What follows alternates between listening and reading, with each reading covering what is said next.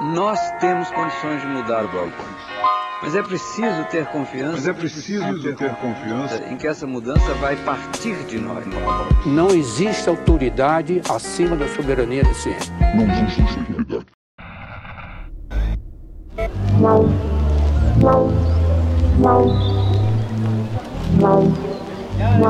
Bem-vindos a mais um episódio do Nós na Nutrição, um podcast sobre nutrição e seu contexto na vida contemporânea. Aqui quem fala é Pablo Couto. E eu sou a Tayana Lindemann e hoje a gente tem mais um PF para vocês, com mais uma convidada incrível.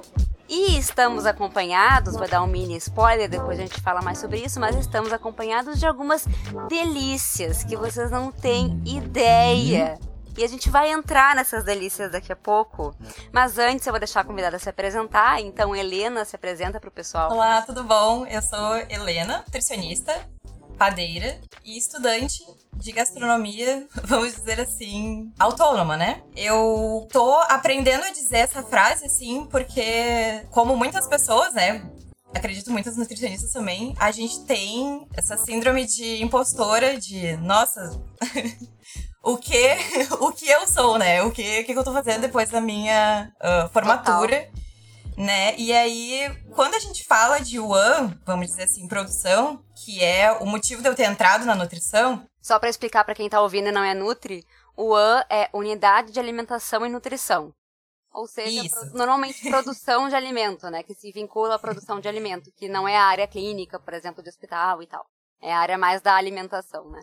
Isso, e daí a gente tem, por exemplo, se vocês observarem no mundão aí, quando vocês forem num shopping, vai ter uma lanchonete, vai ter um restaurante, vai ter um, uma franquia gigante de um restaurante que é de outro país. Uh, todas essas áreas podem e devem ter uma nutricionista gerindo os processos de produção dos seus alimentos ali. É, acompanhando para ver se todas as questões sanitárias estão corretas, para ver se as pessoas estão produzindo de acordo com os padrões preconizados por aquela empresa. Uh, e não só isso. Pense no seguinte: um refeitório de um hospital ou de um, uma empresa também é o AN, que a gente chama que é a unidade de alimentação e nutrição. Então, várias coisas que têm produção de alimento, não só produção para mercado, para embalagem, pra, também é isso. É a UAN. Então, é, é, eu acho que é um dos maiores mercados que a gente tem para nutrição. E que não é muito associado à nutrição no primeiro momento pelas pessoas no geral, né? A gente sempre associa mais a área clínica, Sim. consultório, né? De hospital. Sim, é, com as pessoas. É. é mesmo, né? No atendimento físico, as pessoas, digamos assim. E não nos bastidores é. da alimentação, por exemplo, né? Sim. Eu adorei essa explicação do Paulo e eu gosto muito de falar assim que a UAN, né, ela é o, a unidade de alimentação e nutrição, ela é uma um setor, ela é do setor de produção, né, mas o, o setor de produção de alimentos não necessariamente ele é uma UAN, né? Uhum. No mercado que a gente encontra, por exemplo, né? Eu vou usar o exemplo daqui de Porto Alegre, que é o que eu mais tenho contato, né? Esses, essas unidades de produção, assim, elas nem sempre elas são supervisionadas e nem sempre elas têm o amparo técnico uh, da nutricionista, no caso, né? Exato. Por exemplo. Acho que a maioria não tem, né? A maioria não tem. E aí, quando a gente uh, analisa esse, esse mercado de trabalho, que, que nem também o Pablo falou, é o que, vamos dizer assim, o, o que maior volume contrata, vamos dizer, principalmente quem está saindo da graduação, uh, a gente fica com essa síndrome de impostor. Eu sou nutricionista ou eu sou tarana, tarana, tarana, dessa produção. Porque eu vou Vou dar o exemplo, o meu exemplo de padaria, né? Eu me envolvi com padaria de uma maneira absurda depois que uh, eu saí da graduação, né? E aí, esse, vamos dizer, todo esse estudo, eu ficava assim, tá, ele, ele foi adquirido de uma forma que não foi a graduação, e, e aí eu, eu valido ele como, como a minha uhum. graduação, como eu penso nele como a minha graduação também, eu penso nele como uma especialização. E aí, quando a gente vê, assim, vários nutricionistas saíram da graduação, né, e entraram para esse para esse ramo, né, que é o AN, e aí elas, ah, elas são gestoras, elas são padeiras também, elas são boleiras, elas são, sabe? Elas têm, uhum. né? Porque tu acaba entrando e gerindo, tu tem que gerir de uma forma, né, como Uh, as meninas colocaram no, no, último episódio sobre o que acontece depois da graduação, né? Que foi a Aline e a Marina, né? O episódio 15 do Nosso Comunica, para quem quiser ouvir. Isso. Que é sobre as expectativas e realidades do curso depois pro mercado de trabalho, né? Na hora de Nossa. prática. e tu, e tu escuta, assim, né? Eu me identifiquei do início ao fim, né? Chorei, sou vou dizer, sou muito próxima da Marina, eu escutei aquilo ali, eu, que essa questão da, da UAN, né, quando a gente fala de UAN, a gente tem o contato na UAN com, vamos dizer assim, mercado de trabalho muito específico, assim, independente de onde... Ah, é um restaurante que trabalha com tal tipo de comida, é uma lanchonete que trabalha com tararã, é uma padaria, sabe, assim, e acaba que tu te especializa naquele, vamos dizer assim, na, naquele ramo ali que tu tá, pelo tempo que tu fica, assim, né? É, sim. E uhum. aí, só tô explicando, essa síndrome de impostor é, vem da onde, porque, né, de falar que eu tenho essa, essa resistência em falar em, de ser empreendedora, né, e de ser padeira, porque são coisas, assim, que foi diferente do, da graduação, né, foi diferente da graduação ali na universidade, né? Total. E aí, o, né, como, como eu me valido com esses conhecimentos, né? E, e tu estava falando uma coisa que me lembrou também, que é muito comum em UAN, falando agora de quando tu trabalha num restaurante, principalmente CLT, eu acho, que depois eu quero comentar um pouco sobre esse lado também de consultoria, que é o lado que eu acabei indo também. Mas quando tu trabalha em um com CLT, que foi o caso da Aline, que eu acho que ela comentou no episódio 15, é que uhum. tu vira multitarefas, né?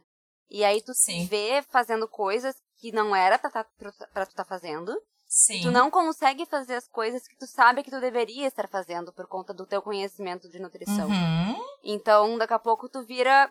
Quando eu, quando eu fui, por exemplo, participei de um processo seletivo para ser uh, nutricionista de um local aqui em Porto Alegre, tá? De um restaurante conhecido, que tá em todos os shoppings, que é uhum. é grande e que por conta disso tem, então, nutricionista em cada restaurante, né? Uh, e aí eu participei do processo seletivo. E aí, quando eles estavam falando das funções, eu entendi que eu não ia ser só nutricionista. Eu ia ser nutricionista e gerente, uhum. praticamente. E RH. Uhum.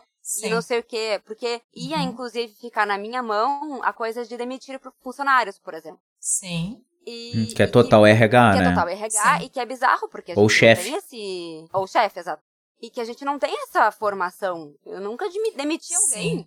Eu não Sim. ia demitir uma pessoa. Não, sabe? E Isso é... é bizarro, assim. E paga o valor mínimo possível.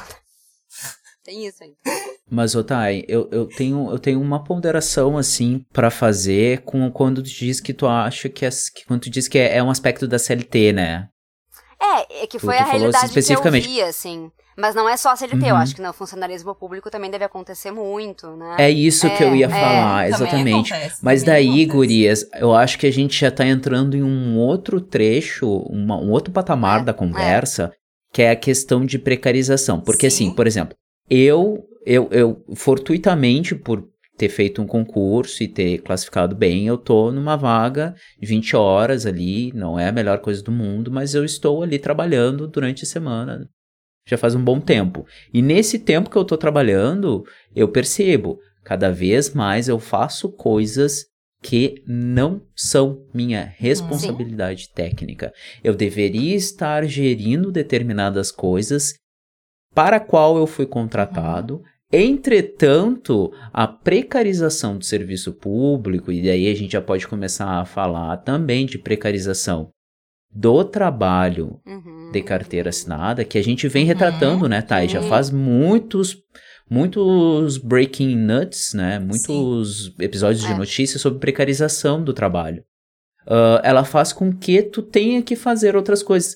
Óbvio, tem algumas coisas que a gente faz porque a gente tem um pouco mais de capacidade nisso, e daí tu vê, pô, isso aqui tem que ser uhum. feito. Vou fazer, só que daí, gente, uma vez feito, não tem desfeito. Acaba sempre na tua responsabilidade. Sabe? Nossa. Ó, tu vai ter que fazer o RH. Ó, tu vai ter que fazer a gestão das compras do Sim. orçamento do estoque, né? Tu vai ter que fazer a vez de técnico junto uhum. com não sei o que e junto com o chefe de cozinha que não sei o que, não sei o que. Então, a última coisa que tu vai fazer é sentar para fazer o teu trabalho, planejar o cardápio. Deveria ser o teu, né? Sim. Exatamente. E, e isso dói muito quando tu vê, como, eu, como o exemplo que eu dei, que é uma empresa grande em Porto Alegre, de uma rede grande de restaurantes, que poderia tranquilamente possibilitar que a, a, houvesse uma gerência e uma nutricionista, né? E que fizessem os seus trabalhos separados como deveria Mas ser é feito. barato, entendeu? Não, óbvio, né? O capitalismo tá aí pra nos ferrar lindamente. Exato. Mas é, a gente precisa cada vez mais falar sobre isso, né? Aí, por exemplo, assim, aí eu trago. Porque eu me identifico 100%, né? A gente se identifica, quem trabalha com o AN e produção se identifica 100%. Mas assim, aí eu, só trazendo outro relato, né? A gente falou, por exemplo, agora dessas unidades de alimentação e nutrição, né? Que contratam nutricionistas, ok? Uhum. Mas o mercado de trabalho, ele também tem todo esse setor de produção, certo? Que não são tecnicamente unidades de alimentação e nutrição, né? Uhum. Mas que tem supervisores, que tem responsáveis, que tem gestores, que tem. E assim, quando eu saí da faculdade, eu entrei, vamos dizer assim, o que, o que, que me deu mais oportunidade foi esse nicho aí. E aí, quando eu entrei de carteira assinada para trabalhar, procurava uma nutricionista para o cargo de supervisão de padarias. E aí, tu entra no cargo, por exemplo, assim, ó, pensa que tu entra nesse cargo de nutricionista, tu já tem um monte de atribuição, entende?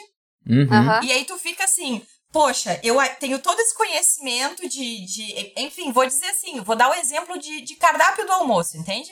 Sim. Ah, só que aí tu fica assim, eu tenho todas essas atribuições, quando a gente tá falando de UE, eu tenho todas essas atribuições aqui, e tá difícil pra mim sentar e fazer o que eu tenho que fazer como nutricionista. Uhum. Só que tem uma outra parte do mercado também, que é as nutricionistas que são contratadas por unidades de produção, não necessariamente unidades de alimentação e nutrição. E aí a gente fica assim, tá, eu tenho toda essa lista pra fazer, e esse, esse, todo esse outro conhecimento, vamos dizer, da área de nutrição, ele acaba tendo que ser uma coisa que a gente briga com unhas e dentes, entende? Uhum. Pra conseguir Uhum. colocar em prática. Minimamente. Porque aí fica aquela coisa assim, que ah, tu é a nutricionista, vamos dizer assim, tu é. Vou dizer, não tô dizendo só a minha experiência, tem outras ah, colegas, né? Que tem essa experiência, ela tá, mas aí, Helena, e aí tu é a supervisora, eu sou a gestora, eu sou não sei o quê. E, tipo assim, o cargo que tu tá contratado na carteira, tu foi contratada por ser nutricionista, por estarem procurando uma nutricionista. Uhum. Porque tu tem conhecimentos que a pessoa ali, o empresário, a empresária acreditam que ali a nutricionista vai suprir bem essa vaga. Mas aí o teu, o teu cargo não é de nutricionista. O teu cargo é de supervisor, o teu cargo é de gestora, o teu cargo Sim. é de responsável técnica, o teu cargo é de chefe de padaria, o teu cargo é de chefe de quadra. E aí tu tem esse monte de conhecimento que tu, tá, OK, agora eu vou ter que chuchar isso aqui no meio dessas outras coisas E, e aí tu é uma intrusa. coisas. Tu é uma intrusa. Tu é, a nutricionista é uma, vamos dizer, tu fica assim. Aí, olha, sério, não entendiam, por exemplo, que na questão de trabalho, era uma luta eu dizer assim, ai, ahn, tem que ter um almoço, entende? O almoço não é assim, batatinha com carne, porque o dia não deu pra se fazer porque tinha pedidos do, da- do salão. Não, não. O almoço dos funcionários, que tem um horário fixo, que não é quando a- o auxiliar conseguir largar, tipo, tem que ter um horário, tem que ter um cardápio, tem que ter, sabe assim, tem que ter o arroz e feijão, tem que, sabe assim, sabe, coisa assim. O dia que eu parei, eu disse assim, não, gente, para, a gente tá trabalhando três turnos, tem que ter um horário no meio da manhã para um lanche da manhã, do café da manhã. E assim, eu Isso é lembro, lei, Thales, né, gente? Isso não é bom senso, isso é lei? não, mas chega a ser uma. Não, mas é que é uma coisa assim, por exemplo, assim, tá, ah, falando de precarização de trabalho, tá? Vamos dizer assim, antes da pandemia, a maioria dos locais de, de produção que atendem um público, a gente vai ver o setor empresarial tratar como se fosse dois turnos, uma coisa que são três, né? O dia são três turnos, manhã, tarde e noite, e a gente se reveza, né, no que vai atender esse, esse empresariado. A gente se divide em dois turnos, né? Manhã, meia tarde, meia tarde, noite. E aí a gente tem assim, por exemplo, assim, ai, padaria, que a gente começava às 5h50 da manhã no dia que começava à tarde. Sete e meia da manhã tomamos um café da manhã, sete horas da manhã tomamos um café da manhã. Gente, não, sabe assim, acharem um absurdo que nove horas eu tava sentando pra tomar um, um, um lanche ou um café da manhã, entende? Sim. Ah, e, e ser uma coisa assim, se naturalizar, mas isso eu entendo que foi. ah, eu também consenti muito com a ideia de. Eu não almoçava. Eu, como responsável ali da produção, era normal, não eu não conseguir almoçar por estar trabalhando em produção. Isso é muito comum. No setor de produção, a gente não conseguir se alimentar. Né? A gente Uhum. não conseguir par parar pra comer, mesmo que esteja produzindo, né? Isso só mostra o E- descaso e a desorganização também.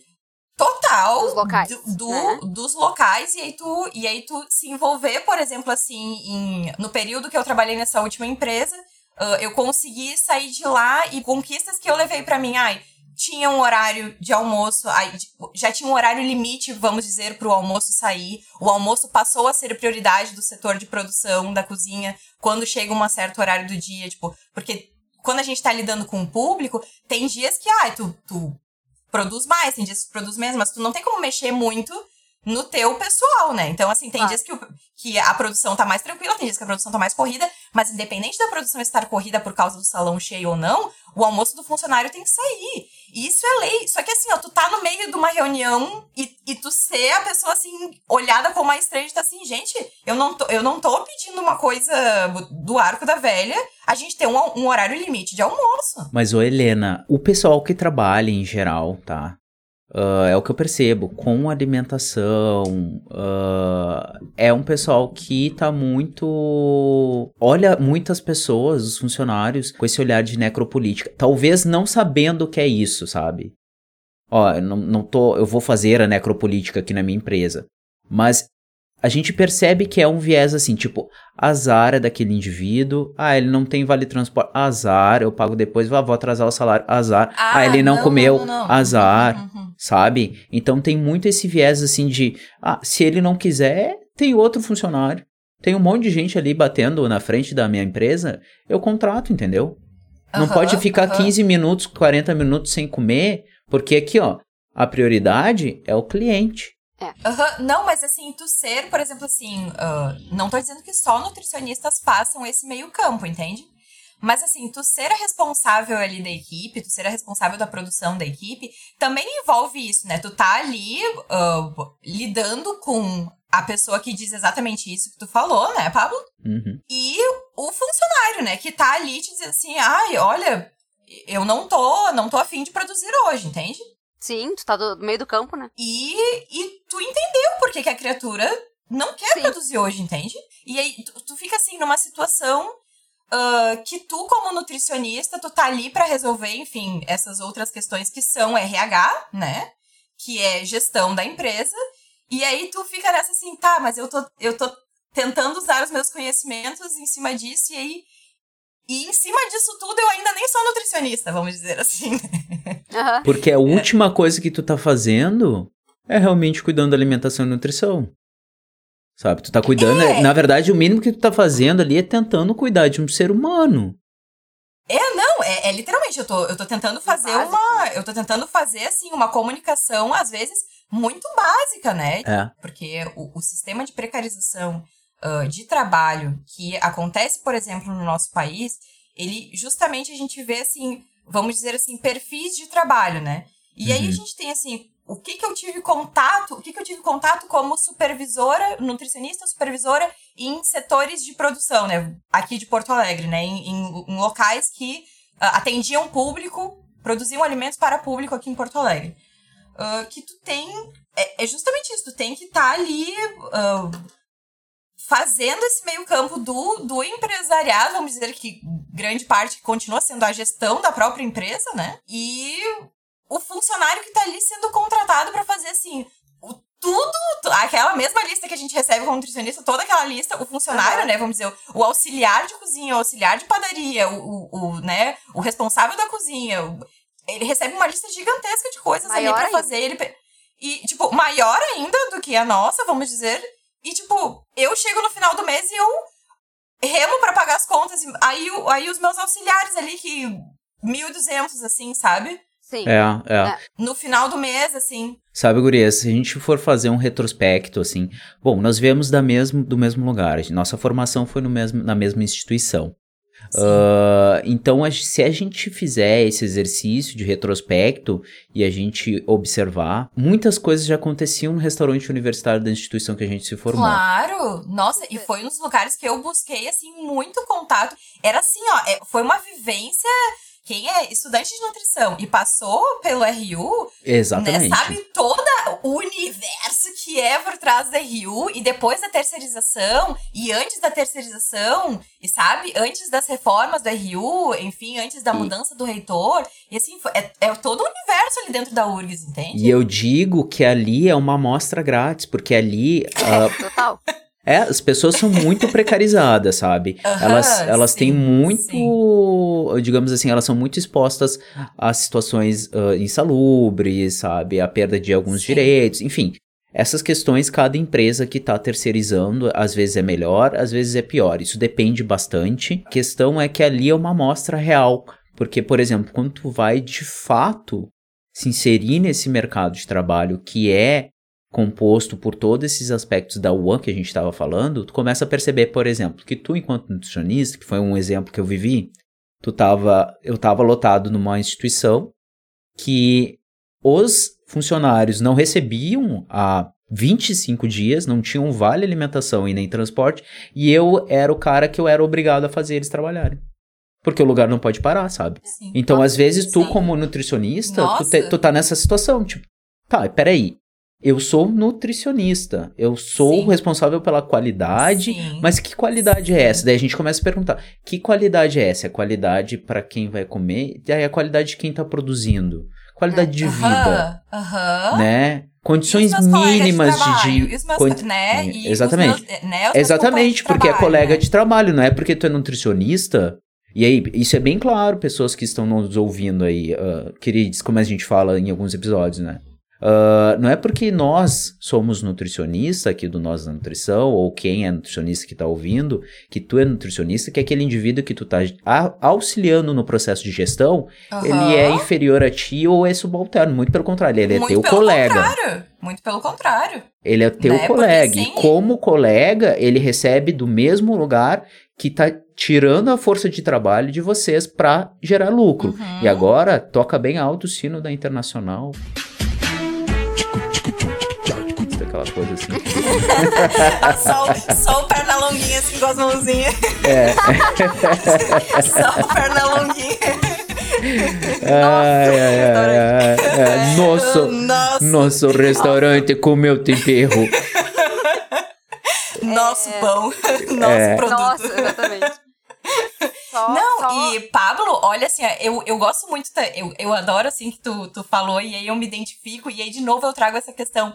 Aí tu fala, aí eu como nutricionista, eu como não sei o quê, sabe? Tu como nutricionista, tá, e, eu, e se eu sou o não sei o quê? E se eu fui contratado como não nutricionista? Uhum. Por exemplo, assim, quero. Aí tinha horas que eu era, ó, Helena, tu como nutricionista, por que, que tu não dá conta desse negócio aqui, do cardápio, do, do almoço, para lá? Tá. Aí outra hora, ah, de noite, 8 horas da noite, uma funcionária faltou. Eu, aquele dia, estava 5 e meia da manhã na padaria, 5 horas da tarde eu fui pra casa, porque eu já estava exausta, 8 horas da noite falta uma funcionária, a funcionária responsável da cozinha, fechei, liguei, fechei a cozinha, né? E disse, olha, pessoal, não, não, não vai mais produzir nada. E aí, no outro dia, tipo, tá, Helena, como que tu não voltou? Como que tu não foi? Tu não é supervisora? Tu não é responsável? Tu não é. Aí faltou o treinamento do não sei o quê. Tu não é a padeira? Tu não é responsável? Tu não... En- Entende assim? Tu, ah, tu entra num limbo de, por causa de uma contratação na CLT, por causa de, um, de uma assinatura na carteira, tu entra dentro de, da, daquela lista de coisas absurdas que tu tem que fazer. E assim como as meninas disseram no, no episódio 15, tu, tu fica assim, ah, não, mas eu, eu tenho que ficar dois anos aqui. Que foi o que eu fiz. E eu me machuquei de uma Uhum. forma grotesca. Eu me machuquei de forma física, eu me machuquei de forma emocional, eu me machuquei de forma psíquica. Porque eu fiquei com aquilo. Eu quero trabalhar com produção, eu amo isso aqui que eu estou fazendo, eu quero continuar trabalhando com isso, então eu preciso desses dois anos na minha carteira. No mínimo. Uhum. Porque é a chance que eu tive. E a gente se importa com as e aí eu pessoas que estão chorava, ali, E sabe? aí eu era a pessoa que, ai, numa reunião de falava, e aí falava assim, ah, porque tal pessoa não tá fazendo não sei o que. Eu disse assim, mas ele, o, o pai dele mandou ele largar o ensino médio. E isso me deixava, É, isso, assim, é, isso sempre, é. desde a faculdade, isso sempre foi uma coisa assim, porque quando eu penso, me enche o olho d'água, sabe? Aham. E aí, tipo, na reunião a pessoa fica, ai, mas tu, tu, tá, tu tá muito envolvida com os teus liderados. E eu pensei assim, o, o menino, o menino chegou pra mim ontem e disse que o pai dele falou.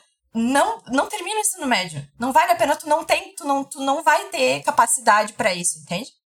E eles se abrem muito com a gente, né? Porque eles veem em ti que ele pode contar em, contigo por alguma porque coisa tu e é- tu vê que tu não consegue fazer muito por ele, tu fica muito agoniado, porque a pessoa acima de ti não possibilita. sendo né? uma pessoa que ah, tá ali naquele ambiente e tu já é vista, por exemplo, ah, por, por causa, vamos dizer, da nossa formação ali, do jeito que foi, a gente vê de uma forma, vou dizer a palavra empática ali pro teu colega, ah, tu vê assim que, cara, pensa, pensa que ele tá no, naquele, naquele lance ali, vou, vou dar esse exemplo do, do pai dele, e aí o, o, o salário de 1.200 para ele estar tá às 5 e meia da manhã no serviço e fazer hora extra a rodo todo dia, e se não faz hora extra, o chefe fala um negócio pra mim, e eu, eu tenho que falar ainda pra ele que, pô, cara, eu sei que tu tá dando o máximo de ti, mas a gente vai precisar arrumar um jeito aqui de fazer um mecanismo que a gente ó, mude alguma coisa, porque a pessoa tá achando que tu precisa ficar mais, ou a pessoa, sabe? A gente precisa. Aí eu, por exemplo, vou dizer assim, eu como nutricionista, eu usar ali o conhecimento de gestão para, por exemplo, assim, mudar um sistema de produção ou mudar algum mecanismo para poder ali, ah, vou dizer assim, ai, suprir a demanda ali do, do empresário, da empresária que tá ali, vou dizer, fazendo o papel dele de tentar tirar o, o máximo de lucro em cima do investimento dele. Aham. E eu também tô lidando com o meu colega, Uhum. com a minha colega que tá ali me dizendo as coisas do dia a dia dela, que, que por que, que ela não tá produzindo daquele jeito. E aí, tu, de novo, aí tu, como nutricionista, ah, não é contratado como nutricionista, é contratado como supervisora. Supervisora também tem o cargo de liderança, então tu é liderança daquela equipe. Então, tu, tu tem que estar ali pra também estar apoiando aquela pessoa. Tu tem que estar ali pra também estar conversando com aquela pessoa, porque friamente, vamos dizer assim, ah, o que, que o empresário gosta de ouvir, a, a produção dela também vai diminuir, entendeu? Se, tu- se eu não Claro. parar pra escutar, se eu não parar pra escutar aquela pessoa, eu não tô fazendo o meu serviço. É que talvez pra ele seja mais fácil fechar os olhos e aí é descartável, né? É demitir e contratar outro no lugar. Claro! Com aquela coisa, com aquela desculpa ainda de que, olha, aí estão reclamando que não tem emprego. E tá, sabe? É, é- é o que eu mais ouço, e eu não sou Uhum. CLT, eu sou consultora, e o que eu mais ouço é esse papo de ah, quem não quiser vai pra fora, que tem outro que queira, sabe? Nossa, eu os meus dois anos trabalhando sem feriado, sem domingo, sem o catatal, trabalhando de 10 a 12 a 15, sabe, assim, coisas assim muito exaustivas e tipo assim, ó, escutando que eu era a, a mosca do cocô do cavalo do bandido, porque eu não cumpria a lista inteira de coisas que eu tinha pra fazer. Eu pensava, gente, pensa que eu estou aqui há 12 horas sem sentar numa cadeira. E co- como é que eu não consegui cumprir uma lista? Entende? Que lista Uhum. é essa? Mas enfim, né? O que, que é a submissão à precarização de trabalho que tu É. fica naquela coisa. Dois anos na minha carteira, dois anos na minha carteira, dois anos na minha carteira. E aí fica aquele mantra na tua cabeça e tu, né, muitas vezes te, te entra nesse mercado de trabalho e tu tá, ok, produção é assim, né? Produção é assim. É... E eu acho que um pouco que é, sabe, Helena? Só que, só que tem uma questão, assim, pouco se fala sobre isso. Pouco se fala, Pouco por exemplo, sobre a garantia dos direitos pouco das se fala. pessoas, porque já estão sendo perdidos. O que, que a gente discute muito enquanto tá aprendendo sobre os processos gerenciais, aprendendo sobre as etapas de qualificação, né, do- da- dos, dos processos de produção de alimentos, ah, que tu tem que cuidar de Uhum. das partes técnicas, que tu tem que tem a parte gerencial que tu tem que saber, isso é até comentado assim, mas não é conversado sobre, por exemplo, ah, as pessoas têm o direito, a gente fala sobre PAT, mas a gente diz a, a empresa É. pode aderir ou não. Aí, se a empresa tiver tantos funcionários, pode aderir. E pronto, sabe? Então, assim, a gente não conversa sobre. Tá, e aí, pessoal, vocês estão vendo aí o restaurante universitário? Vocês estão Uhum. vendo aqui que tem um monte de, de, de pessoa que tá morando, que mora na Uhum. periferia, tem que acordar, Uhum. tipo, duas horas antes para conseguir vir de transporte, daí chega Uhum. aqui e não tem um EPI direito. E o que, que vocês fariam no lugar? Não tem o que fazer, na verdade, sim. porque eu não sou o dono E da aí? empresa né? Porque eu sou nutricionista. O que, que eu Uhum. deveria estar fazendo enquanto nutricionista? Mas na verdade eu sou o Uhum. gestor, Também sou o gestor, né? No caso. É. né? É, exatamente. Então, assim, eu acho que a gente viveu um pouco, alguns anos atrás, um período assim de, eu não vou nem dizer soberba, mas um período onde a gente chegou no máximo do Fordismo ali. Talvez eu esteja falando uma merda absurda, porque eu não lembro direito desses negócios. Então, vocês que estão me escutando sabem muito melhor que eu, por favor, me corrijam e escrevam num post, eu faço qualquer coisa. Aquele cara fala merda, mas falem da gente, falem do nós na nutrição. então a gente viveu aquele período do Fordismo onde a administração de pessoas e de empresas enxergava que o funcionário precisava desse, dessa folga, desse descanso para poder produzir melhor e para poder consumir Uhum. as coisas da empresa e do capital. Só que a gente tá meio que virando a página nisso, onde a gente já tem tanta pessoa no planeta que não basta apenas consumir as coisas e ter um pouquinho de direito aqui ou ali, Uhum. porque já tem muita Exato. gente, Uhum. azar, sabe? Azar. Então, quando o cara fala, ah, os teus liderados, quando eles vêm com um papinho de, ai, ah, colaborador. Colaborador não, meu, meu camarada. O cara é Aqui o cara é trabalhador, sabe? Também. É de fato, é trabalhador, cara. também, como É. meu colega e a minha colega que é Meu trabalhadora colega. também, né? Então não é, é, pa- é papinho de empreendedorismo É, isso, né? co- É. quântico, sabe? De tentar, é coach, de tirar isso da tua cabeça, de que aquilo ali é um ser, não, se ele se esforçar, ele vai conseguir. Aham. Mano, não, é direito, sabe? Acho que uma das Enfim, principais coisas gente, é isso isso. estressa, é, é né? saber o que, que é direito, o que, que é benefício. São coisas completamente diferentes. E, e tem uma coisa chamada lei e que deve- a gente deveria respeitá-la minimamente. É, só que o que mais tem é, é fugir da lei, né? Não é assim, ai, ah, passar panos quentes, mas tipo, nossa, sério, gente. ah, a questão do almoço, ah, eu sei, eu sei que, por exemplo, assim, conversando aqui com vocês, ela toma a importância que ele tem, sabe? O almoço, o horário do almoço, o horário das pausas. Toma a importância, e a maioria das pessoas que escuta, por ser nutricionista, vou dizer assim, a escutam com a importância que tem. Mas, assim, dentro de uma roda de conversa, onde eu tô tendo, assim, coisas que não poderiam acontecer e que são muito mais gritantes, e elas acabam abafando essa, essa outra questão, entende? Uhum. Uhum, uhum. Sim. Vamos dizer assim que ai, é, é, direito do, é direito do trabalhador ter ali o intervalo e ter o, a alimentação ali pra fazer naquele momento. Tá, mas e, e na prática? Chegar num ponto que tu pensa assim, nossa, o almoço, ele é uma situação importante, mas ele chega a ser, assim, quase banal. E aí tu fica assim, a que ponto dessa maluquice eu simplesmente tiro a roupa e saio correndo? É, Exato. A, aonde É. precisa chegar, entende? Aonde precisa chegar pra eu simplesmente enlouquecer? E aí tu fica assim, tá, mas. E eu não sou no- contratada como nutricionista. E aí tu fica naquela coisa assim, tá. E aí? e aí? E tem uma questão um pouco maior, assim, eu acho que é óbvio que é muito mais complexo do que isso que eu vou falar. Mas se a gente parar pra pensar, tem um aspecto macroeconômico dentro da nossa hum, política que, enfim, todo empreendedor tá meio fudido, exceto os grandes empreendedores de verdade, Ah, que são os caras sim. que ganham muito, né? Sim. Então, assim, a gente pega, sei lá, um, um cara que tá por, tem uma empresa familiar ali, que tem um restaurante na esquina ou no bairro. Não. Cara, é. ele não tá de boa, assim. Não, mas mesmo é. assim, por Uhum. consequência, pra garantir o lucro dele, que às vezes é mínimo, Eu ia falar Ele vai precarizar. eu Claro. só pra explicar Né? pra quem tá ouvindo, vai precarizar. tem então como tu trabalhar como consultora desses lugares, que é o que eu faço. Então, o que que eu faço? Eu vou, eu sou contratada, eu não tenho nada de ligação com a empresa, então eles me pagam o valor, eu sou autônoma e é nós, e não tem nenhuma, nenhum vínculo empregatício com a empresa. É, e a gente tem um combinado, então o combinado é assim, ah, tu vem aqui uma vez por semana e faz essas coisas, e aí eu vou lá e faço essas coisas e deu esse meu trabalho. Ok. É, só que eu também faço isso com as empresas, então eu tenho, eu, eu acompanho as pessoas, eu acompanho os funcionários, né, que estão lá e, e os processos internos da empresa, ok. Porque não tem como desvincular uma coisa da outra, né? Elas- É, é. Tu vai lidar com eles porque eles são ali o processo, Eles né? são em si. quem tá fazendo a coisa acontecer. né? Isso. Então, o meu, meu, meu contato maior é com os funcionários. E só que aí eu sempre tenho reuniões com o proprietário de, de planejamento, enfim, coisas, né, da empresa. E aí eu também acompanho o financeiro das empresas. E aí eu também sei que aquela empresa tá no vermelho há cinco meses. Mesmo que ela seja uma baita empresa do shopping tararã, do bairro do não sei o quê, ela tá muito ferrada. Aham, sim. e aí eu sim. fico dos dois lados, eu vejo aquele proprietário que é um cara que anos antes conseguiu empreender. Não é um cara desses empreendedor aí que veio da, sei lá, do colo dos pais e abriu uma empresa porque tinha dinheiro que tava com hobby pra fazer. Não é Uhum. isso. Foi o cara que fez primeiro um, um restaurantezinho na esquina, foi crescendo, foi crescendo, foi crescendo, deu certo, deu certo, deu certo.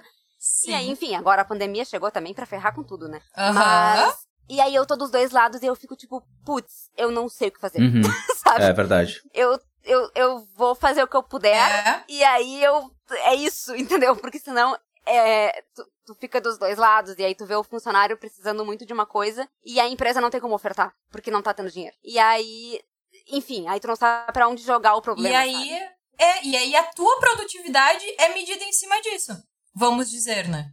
Aham, Aí a tua é. produtividade é medida em cima da mágica que tu consegue fazer tentando agradar ali, vamos não tentando agradar, né, mas assim, tu, tu tenta fazer, vamos dizer, o jogo de cintura, né, que nem tu Uhum. falou ali, entre uma, uma ponta e outra, mas assim, a gente tem todo esse conhecimento do que que é a precarização de trabalho e aí a gente tem que olhar, e certamente a gente vê assim, a gente tem que olhar pro colega ali da ponta, que a gente é colega da pessoa que tá produzindo, Aham, né? Afinal de contas, tu também tá produzindo, só que num aspecto diferente, né? exato. É, é outro tipo de produção, né? Mas... Pra mim é difícil, por exemplo, me desvincular desse setor da produção, porque eu tenho essa dificuldade de quando eu estou, né? E isso é uma dificuldade minha de me desvincular da produção quando eu estou envolvida com a produção, sabe? Uhum, Uhum. uhum. Sim. Então, ah, isso foi uma coisa que, que nem o, o Pablo falou no início da conversa, ai, uma coisa é tu fazer uma vez, né? Tu tá num cargo, tu é, tu, tu é o responsável ali da produção, e aí faltou, e aí tu supriu, entende? Não, não, Sim, eu produzia. Eu, eu tava com uma. Eu tinha três equipes, eu tinha a padaria de cima, a padaria de baixo, a cozinha, o setor de limpeza, o setor de serviços gerais. E eu produzia. Eu produzia, eu substituía, eu, sabe, assim, por. Não, porque a responsável, a responsável da produção era eu. Então, assim, ah, faltou. Faltou um colega, faltou. Ah, Helena, se vire, a produção cobrir, é sua. é. Tu vai cobrir a folga, tu vai cobrir a falta, tu vai cobrir. E aí a gente, por exemplo, assim, ah, depois de um ano nisso, começou a pandemia. E aí começou os cortes, entende? Então, coisas que eu já fazia, que eu já tava lutando pra, por exemplo, assim, tá, tem que entrar mais gente eu poder treinar mais gente, eu poder parar de fazer essa coisa de essa produzir no- quando eu devia estar ensinando a produzir ou, ou gerindo essa equipe.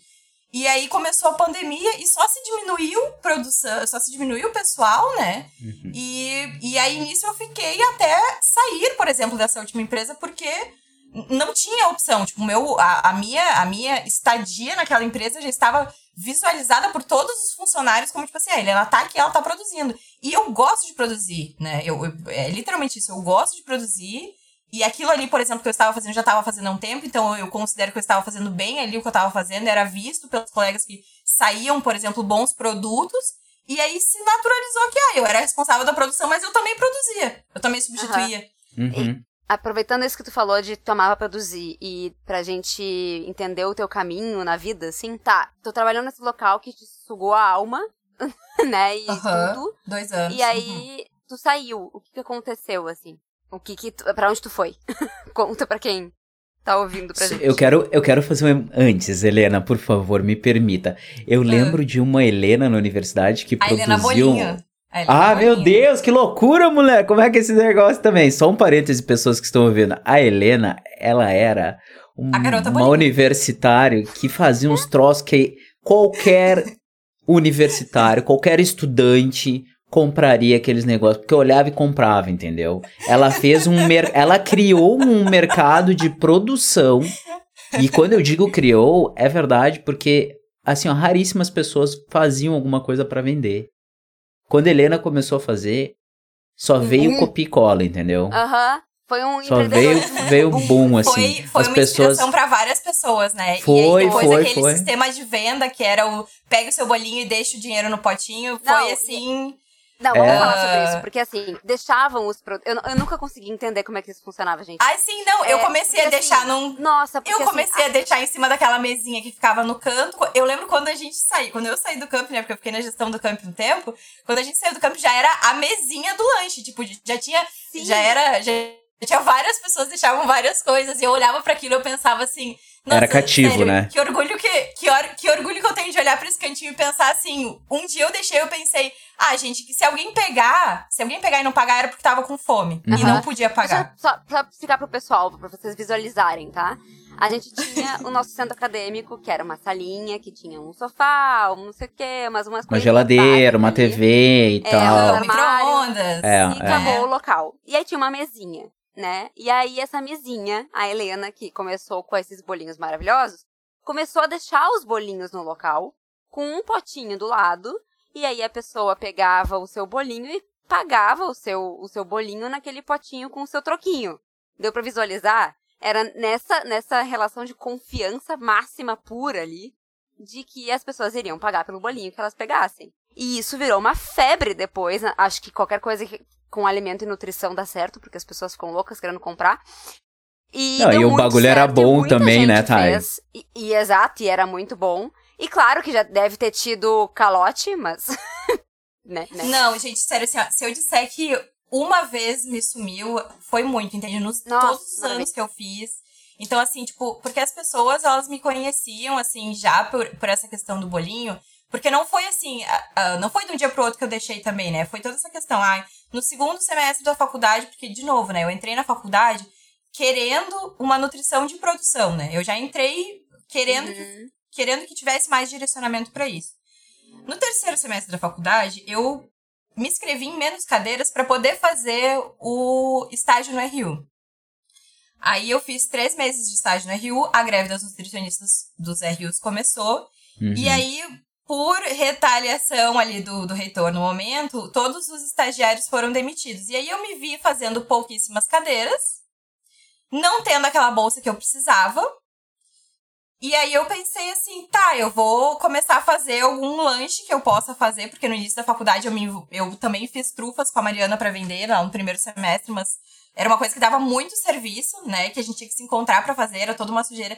E aí eu pensei, por exemplo, assim, ah, na- no, no ápice do, do meu estudo no, no, no empreendedorismo normal, vamos dizer, que a gente conhece, na minha leitura eu vi assim, ah, identifique uma coisa que tá faltando. E eu pensava assim, ah, ali para todo esse setor de nutrição, que que que falta? Não tinha um lugar que vendesse sim um lanchinho integral que a gente pudesse comer e tipo ficar satisfeito um turno uma manhã, né? Porque as nossas aulas também eram sete da manhã, duas da tarde, seis, cinco e meia da tarde. Então a gente passava o dia inteiro, não tinha um Tinha lugar umas fazer um lacunas, lanche, né? tinha tinha umas lacunas gigantescas. É difícil a gente se organizar pra fazer um lanche e levar, né? Ah, carregar lanche o dia inteiro, né? Uma coisa que tu precisa ter uma organização pra fazer. A maioria das pessoas não consegue. Enfim, faltava isso. O que, que as pessoas compravam? O que, que os nossos colegas compravam? Eu via. Iam lá no, na esquina do planetário e compravam os seus lanches, né? Ali. E aí eu pensei assim, ah, eu queria fazer uma coisa que eu gosto de fazer, bol- bolo, e que fosse fácil, assim, de, de vender. E aí eu fui atrás daqueles pacotinhos de panetone, né? E aí eu fazia os bolinhos lá pelas 5 da manhã ou 6 da manhã, a hora que eles estavam mais quentinhos, me arrumava, embalava eles, levava. E no início eu, eu levava e, tipo, eu vendia nas aulas que eu ia. Só que eu comecei a ver, tipo, ai, tanto, as pessoas começaram, ah, eu gosto do teu bolinho, porque ele é integral, ele tem coco e tal, não sei o que e tal. Enfim, eu fazia ah, ah, sabores sazonais, por isso sempre foi uma coisa que eu gostei de trabalhar. Então, tipo, na época que tem cenoura na feira, então vai ter o de cenoura. Na época que tem coco, vai ter o de coco. Na época que tem limão, vai ser o bolinho de limão. Então, ah, eu comecei a deixar lá, porque eu pensei assim, ah, eu não consigo, eu tenho várias aulas agora, né? Porque eu comecei a me inscrever em mais cadeiras, e eu, eu não consigo me encontrar com todas as pessoas que querem os bolinhos. E quanto mais bolinhos eu conseguir vender, mais eu conseguia ter dinheiro no final do mês. E eu assim, tá, então eu vou começar a deixar aqui sempre uma fornada de bolinhos e vamos ver se, se sai, né? E um adendo, pessoas. Assim, toda aula de pessoas da nutrição tem comida. Ah, isso é legal de Absolutamente falar. toda a aula. Então, se tu nunca participou, assim, de uma disciplina, se tu é de outro curso, ou enfim, se tu nunca botou o pé numa faculdade, universidade, se tu for na turma de nutrição, tu vai ver alguém comendo. É assim, ó, batata, não, é gente- certo. Porque a gente tem essa coisa, a gente tem essa coisa de ter a consciência que passar fome não é o ideal, né? Que a gente tem que se. Quando a gente tem uma programação alimentar, o, o objetivo, vamos dizer, no seco é não passar fome, né? Independente da tua rotina, né? Enfim. Uhum. E aí a gente, por ter um pouco mais essa consciência do nosso, no nosso dia a dia, porque isso não faz parte do ensino básico, né? Entre várias outras coisas aqui no Brasil. Então, quando a gente começa a ter esse contato com o alimento e tal, acaba que fica uma coisa intrínseca, né? Tipo, a gente olha aquela turma e tem várias pessoas comendo. Comendo umas bergas, tomando um chimarrão. Tem, tem sempre, uma, tem sempre um- alguém misturando iogurte. Perto da uma hora da tarde tem sempre alguém almoçando no meio da aula. Ninguém era julgado por comer o seu lanchinho, né? Ninguém olhava com um olhar de. Nossa, eu lembro que teve uma professora na faculdade que se incomodou com o barulho da salada de uma colega. E a turma inteira. E a turma inteira, assim, professora, ela acabou de sair do estágio dela. Ela chegou aqui, ela sentou a bunda na cadeira, ela está morrendo de como ela tá comendo a salada. E aí a professora ficou olhando assim, ela, tá, ok, ok. Podem comer na sala de aula. Como, como assim? Não podem comer na sala de aula? Tipo, É, amiga, é, é, é. eu acabei de sair de serviço, amada. Não tem essa na nutrição, queridos. Não tem. Mas daí, desculpa, eu acabei fazendo esse comentário que, que, né, eu não podia deixar de falar isso, e daí tu foi pra, tu observou que nas turmas que tu tava fazendo cada vez mais disciplina, tu não tava conseguindo vencer, é isso? É, não, eu não tava, bolinhos? cons- eu não tava conseguindo encontrar as pessoas. Eu tava vendo que eu tava Ah. saindo da sala de aula pra encontrar as gurias, porque, tipo, todo mundo tinha o meu contato no, no Facebook, porque é, era a Helena Bolinho, porque eu publicava no grupo da nutrição bolinhos quentinhos, tal hora, e, e as pessoas me catavam assim, Helena Bolinho. E tipo, eu fui Helena Bolinho durante um bom tempo da minha vida, né? Porque eu, eu tirei, assim, o meu pai me ajudou, né, durante toda a graduação com essa questão de, vamos dizer, aluguel e algumas coisas assim, várias coisas que eu tinha pra pagar de mim, eu fui tirando dessa questão dos bolinhos, entende? Porque meu pai tinha um limite ali que, que ele podia me ajudar e era isso, entende? Uhum. Aham, maravilhoso. Enfim, se- Já- essa já questão empreendia de... desde aí, né? E aí, por exemplo, essa questão de, de dizer assim, ah, tu já empreendia desde aí. Como eu, eu vi essa questão, tipo, ai, como que eu vou, como que eu vou me classificar como empreendedora se isso aqui não é a minha renda, se isso aqui é uma renda extra? Ah, mas é super isso. E essa era o meu preconceito, esse era o meu pré-julgamento dessa minha questão comigo mesma, entende? Porque eu via as pessoas sendo empreendedoras como renda, como renda extra e eu vi assim, nossa, como essa pessoa, né, tá ali botando em cima do, do trabalho dela, assim, tá. E eu, eu ficava assim, né, a, a síndrome da impostora, não, não, eu não sou empreendedora porque eu não consigo me virar só com isso. Uhum, Sim. uhum. Eu não consigo me virar só com isso. Eu não conseguia ser independente 100% financeiramente do meu pai. Eu pensava, eu não sou. Eu não, eu não tô sendo empreendedora do jeito certo, pelo menos, né? Pensava. E empreender não é sobre isso, né? Empreender é tu criar Empreender não é sobre tu isso. Empreender não é sobre isso. A gente poderia dizer, de uma certa forma, por mais que eu sei que tem gente que odeia essa palavra, mas empreender não é só a parte ruim do empreendedorismo, tá? Não é só Não. esse, essa gente aí, mas enfim. Não. Empreender são várias coisas, mas, por exemplo, esse podcast, de uma certa forma, é um projeto nosso, à parte, minha do, meu e do Pablo, que não nos gera nada de financeiro, mas que é um empreendimento nosso. É, a gente coloca o nosso trabalho nele, a gente Uhum. coloca a nossa produção ali, nosso tempo, nosso foco, Uhum. para criar uma coisa para outras pessoas e para a gente também. Isso é, uma- é de uma forma empreender. Por mais que a gente não ganhe dinheiro com essa coisa. Uhum. Aham. A gente tá Nossa, criando um negócio sim. que pode vir a, a nos, nos dar dinheiro no futuro ou pode não vir a nos dar dinheiro É que no futuro. é- E não é sobre É isso. que o sistema. isso, é, que, o tem essa sistema- questão de valor, né? É, às vezes o que que o gera dá valor. É o lucro? Exato. É. É. Porque, se o, porque se o valor é o lucro, aí eu pensava assim, eu até conversava com, eu converso muito com uma amiga minha, a Bruna, que foi nossa colega também, e eu disse assim, bah, Bruna, sério, como é que, olha como a gente tem, olha como a gente ah, é duro, né, na- na- com a sua própria classificação, porque a gente pensa assim, ai, antes de eu me chamar de empreendedora, eu repensava mil vezes, eu pensava mil vezes, eu- e ela me olhou assim, ó, mas menina, tu se vira com bolinho, com trufa, com pão, com dez, há 10 anos já, e tu, e tu vai me dizer que tu não, tu não empreende? É, mas é, mas é, e é sobre isso, né? E hoje tu já se aceita como empreendedora e já se. Hoje eu tento ver de uma forma diferente, porque é bem aquilo assim de enxergar o mercado e me identificar com algumas coisas e não conseguir ah, compactuar com outras. Aham.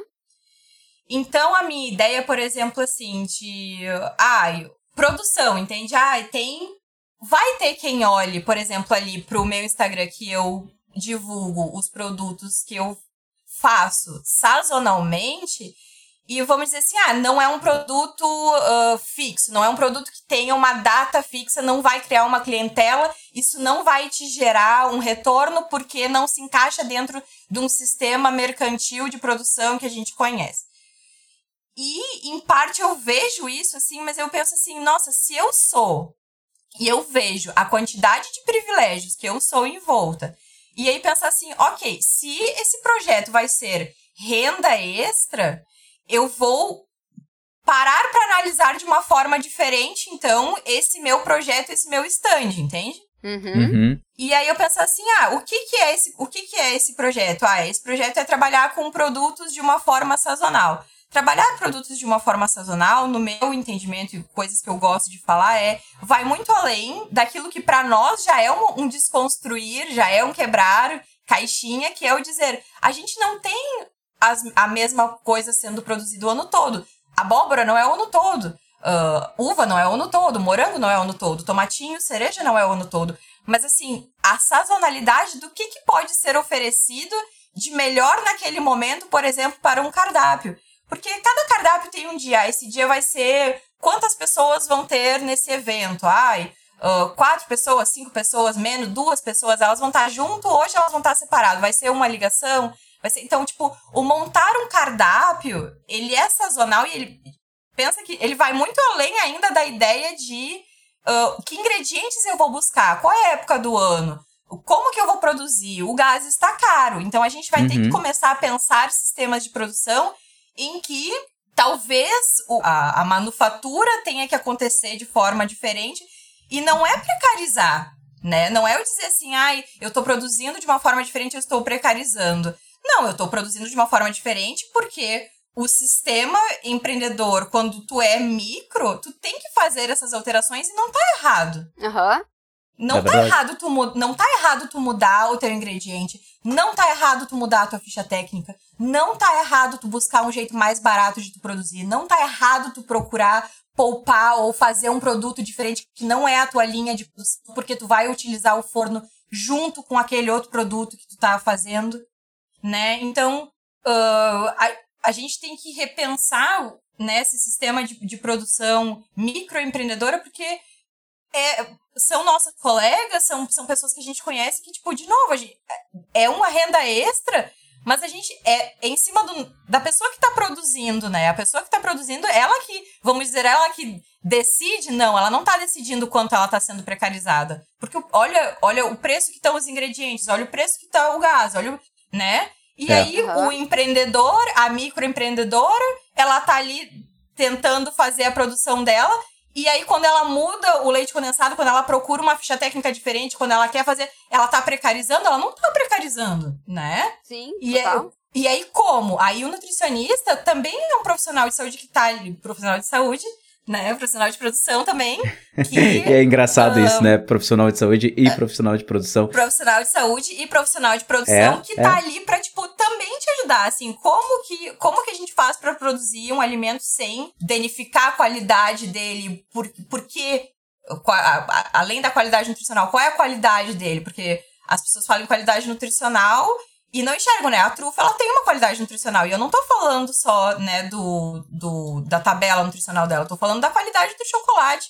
Que chocolate? Essa gordura, esse chocolate tem gordura fracionada? Esse coco do, do recheio, ele é um coco fresco, ele foi comprado na feira ou ele é um coco industrializado, adoçado? Então, a gente tem que desconstruir um pouco mais o produto e ver o alimento como um alimento, né?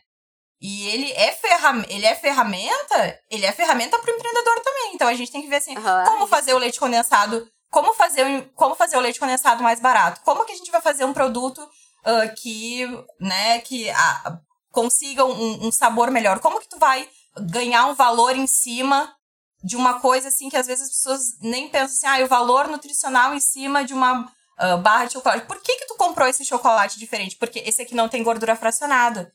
Porque esse aqui não tem tartrazina. Porque, ah, ok, então, tipo, é, é um valor que o nutricionista pode colocar em cima desse ramo empreendedor. Uh, mas, de novo, né? São coisas que a gente vai aprendendo, são coisas que a gente vai buscando, né?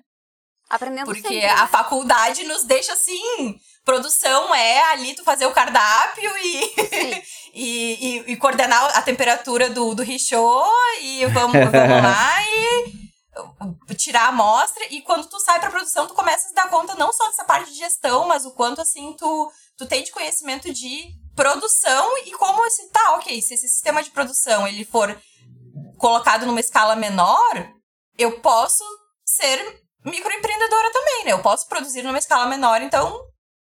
Que ah, pode ser muito mais criativo e customizado à tua maneira e Claro! regra, e aí, tipo, e tu ter a ideia, e tu ter a ideia de que literalmente isso não é a questão de quão inovador é o teu produto. Mas assim, o quanto ele. O quanto, literalmente, vamos dizer assim, uma nutricionista falando, o quanto nutricionalmente ele atende às necessidades ali daquele, daquele momento. O meu bolinho, vamos dizer assim, é, vamos usar esse exemplo do bolinho. Por que, que ele era um bolinho que vendia? Porque ele era integral. Uhum. E a gente lá dentro valorizava isso e, né? E, e também essa questão. E aí, tipo, várias coisas. O quanto ele atende aquele ambiente. Ah, não só essa questão de ser integral, a questão da gente ter essas lacunas absurdas de entre uma aula e outra. Eu pensava assim, ah, o que, que essa pessoa vai comer entre uma lacuna e outra? Entendeu? Tem que ser uma coisa integral pra essa pessoa ficar mais satisfeita. Né? É. Porque tem toda a diferença de comer um bolo de uma farinha branca e um bolo de uma farinha integral. Aí isso foi uma coisa que eu pen... que eu já no início da faculdade eu pensava assim, tá, então, se a ideia é não passar fome, então sempre que a gente for buscar o integral, a gente vai se nutrir mais, a gente vai se nutrir de uma forma mais completa. Pensava, né? Uhum. E aí eu e aí eu sempre fui pra essa coisa do integral. Então eu sempre fui pra isso do meio que foi uma coisa inerte assim, que foi se somando essa coisa do eu gosto do, de, produzir, que é uma coisa que desde criança eu tenho, mas se somou essa coisa da nutrição do tipo como que o alimento que eu faço pode ser benéfico para aquelas pessoas ou para aquele evento ou de uma forma assim, ah, não só ver o, o, o- a qualidade nutricional, mas assim, por exemplo, o lanche que eu mandei pra vocês. O que que eu pensei? É um lanche que vai ser tomado no final da tarde. Ele tem, eu queria que fosse uma coisa salgada e queria que fosse uma coisa doce para que fosse sendo petiscado e fosse sendo ah, introduzindo a ideia de tudo farinha integral, mas de uma forma diferente, mesmo assim sendo macio, ou mesmo assim sendo úmido, ou mesmo assim sendo crocante de uma forma diferente. E essa ideia de tu, de tu não ter, assim, um, um produto fixo, um produto fechado, muitas vezes ele é rechaçado na ideia do, tipo, ah, não vai dar certo o teu negócio porque tu não tem um produto, uma ficha técnica fechada que tu vai reproduzir pra sempre. Porque Não, não, é uma tabela, pessoas- né? Não, não, não é, um. É, não é uma tabela, não, não é um menu. Né? Não é um menu. Então, não funciona como sistema de franquia, logo não vai dar certo. Tu não vai crescer, tu- sabe? Assim, parece que é uma coisa. Helena, tu falando assim, ouvindo tu falar, ah, tem muito, mas eu não posso dizer muito, mas tem alguns modelos de negócio, né? Ah, de alguns restaurantes ou alguns Claro! chefs que funcionam nessa Claro! perspectiva de, ó, no inverno nós servimos isso porque a gente tem isso, no verão Aham! isso porque isso. E é Ah, demais! Nossa! Alguns, porque- al- é, al- alguns chefes ah, japoneses, eles servem um determinado peixe nesse período do ano, porque só tem nesse período do ano, meu filho. Uhum. Então, se tu quer comer isso, tem que ir lá no Japão agora, que é outubro de 2021, e tu vai comer. Porque senão não vai ter, Sim. só no ano que vem. E tudo bem, sabe? Mas aí é que tá. ah, essa lógica, ela normalmente é condicionada a um alto custo. Não é uma coisa que fica atrelado a, a um para as pessoas, porque para as pessoas tem que ser o padrão. Para a população é. tem que ser o padronizado, É. tem que ser o tabelado, É que o entendeu? capitalismo, é que o capitalismo ele faz toda essa questão. Toca nacional de novo. essa questão do, do, do capitalismo impor pra gente, que, por exemplo, assim, qual é o sistema de. E eu vejo muito claro, por exemplo, do. do quando eu, eu procuro, vamos dizer assim, sistemas de educacionais mais tradicionais, qual é o contato que eu tenho? Que se o teu negócio não for adaptado ou adaptável para um sistema de franquia, amiga, não vai dar certo. Por Uhum. quê? Porque não vai crescer. O que não cresce não dá fruto, não dá lucro, não dá não sei Ai, o quê. isso me dá Como uma que- agonia. Como que não vai? Como, amiga? Eu tô pagando minhas contas, então com o quê? Não, isso me dá uma agonia, porque eu atendo como consultora franquias de grandes marcas e pequenos negócios. E aí esse negócio do dar certo é muito relativo, né? E aí eu é isso, eu atendo as Muito relativo. lá há muita marca incrível e estão há não sei quantos meses negativo. E a cafeteria da esquina tá lá pagando suas contas bem bela e tá lucrando, sabe? Aham. E ela não é vista como E é muito certo, comum, porque ela né? tá numa esquina de Porto Alegre apenas e tem apenas 500 Uhum. seguidores no Instagram. Mas ela tá vendendo o que tem que vender, pagando as contas, pagando as pessoas e tendo lucro no final do mês. Olha só que incrível. É, não, é Uhum. porque o fluxo de caixa, que, que é o que, por exemplo, né? Ai, enfim, eu odeio Detalhes termos técnicos assim, mas assim, odeio, não, não gosto, não gosto porque eu me sinto, me sinto desconfortável porque é uma coisa que eu não me, não me empodero muito pra falar, porque eu não tenho muito conhecimento na minha Aham, cabeça aham. pra falar, então, tipo assim, mas é que o fluxo de caixa é, são, e lucro são coisas assim que não tem nada a ver, entende? Não, Uhum. é basicamente assim, é. Eu tenho negócios que eu atendi na vida como consultora, que, sei lá, eles lucram 300 mil reais por mês, tá? Beleza. E eles gastam 300 mil reais por mês. A conta é zero. Nossa, Agora, é tudo que eu tive contato até hoje. É, a cafeteria da esquina, que ganha 20 mil reais por mês e tem um custo de 15 mil, eles tiveram um lucro de 5 mil. Quem que tá ganhando mais? É, 5 mil, não importa. mas não tem aquele 300 mil. volume, então não é o best do Exato, best, né? e não, tá, tá ferradíssima, entendeu? Justamente porque virou uma coisa megalomaníaca que tem que ter a luminária de não sei quantos reais pra agradar, sei lá, o público, e aí não se paga. E aí tem menos lucro do que a padaria da esquina às vezes consegue fazer por ter organização mínima, sabe? Uhum. Sei lá. Por ter assim, essa- gestão, né? Por ter uma gestão saudável Gestão. de trabalho. Exato, pelo, exato. pelos, pelos ah, funcionários e pelos colegas serem pessoas valorizadas. Por a gente ter. E aí a gente vê assim coisas.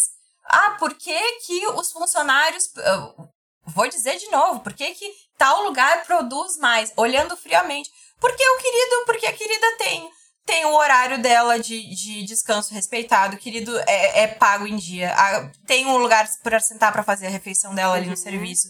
Sabe assim, ela chega, ela tem EPI. Ela chega e, sabe, sa- entende? Quando, quando se tem o investimento, Mínimo. existe su- subsídio ali pro trabalhador, pra qualidade do trabalhador, acaba que faz uma diferença assim, muito grande. E, e muito frequentemente, Thay, é justamente o que tu falou. Na padaria ali da esquina, o funcionário é muito, muito, muito, muito, muito mais respeitado e muito mais visto do que na, na empresa, na empresa que tem três. Ah, Primeiro que ela é conhecida pelo filiais. nome, né?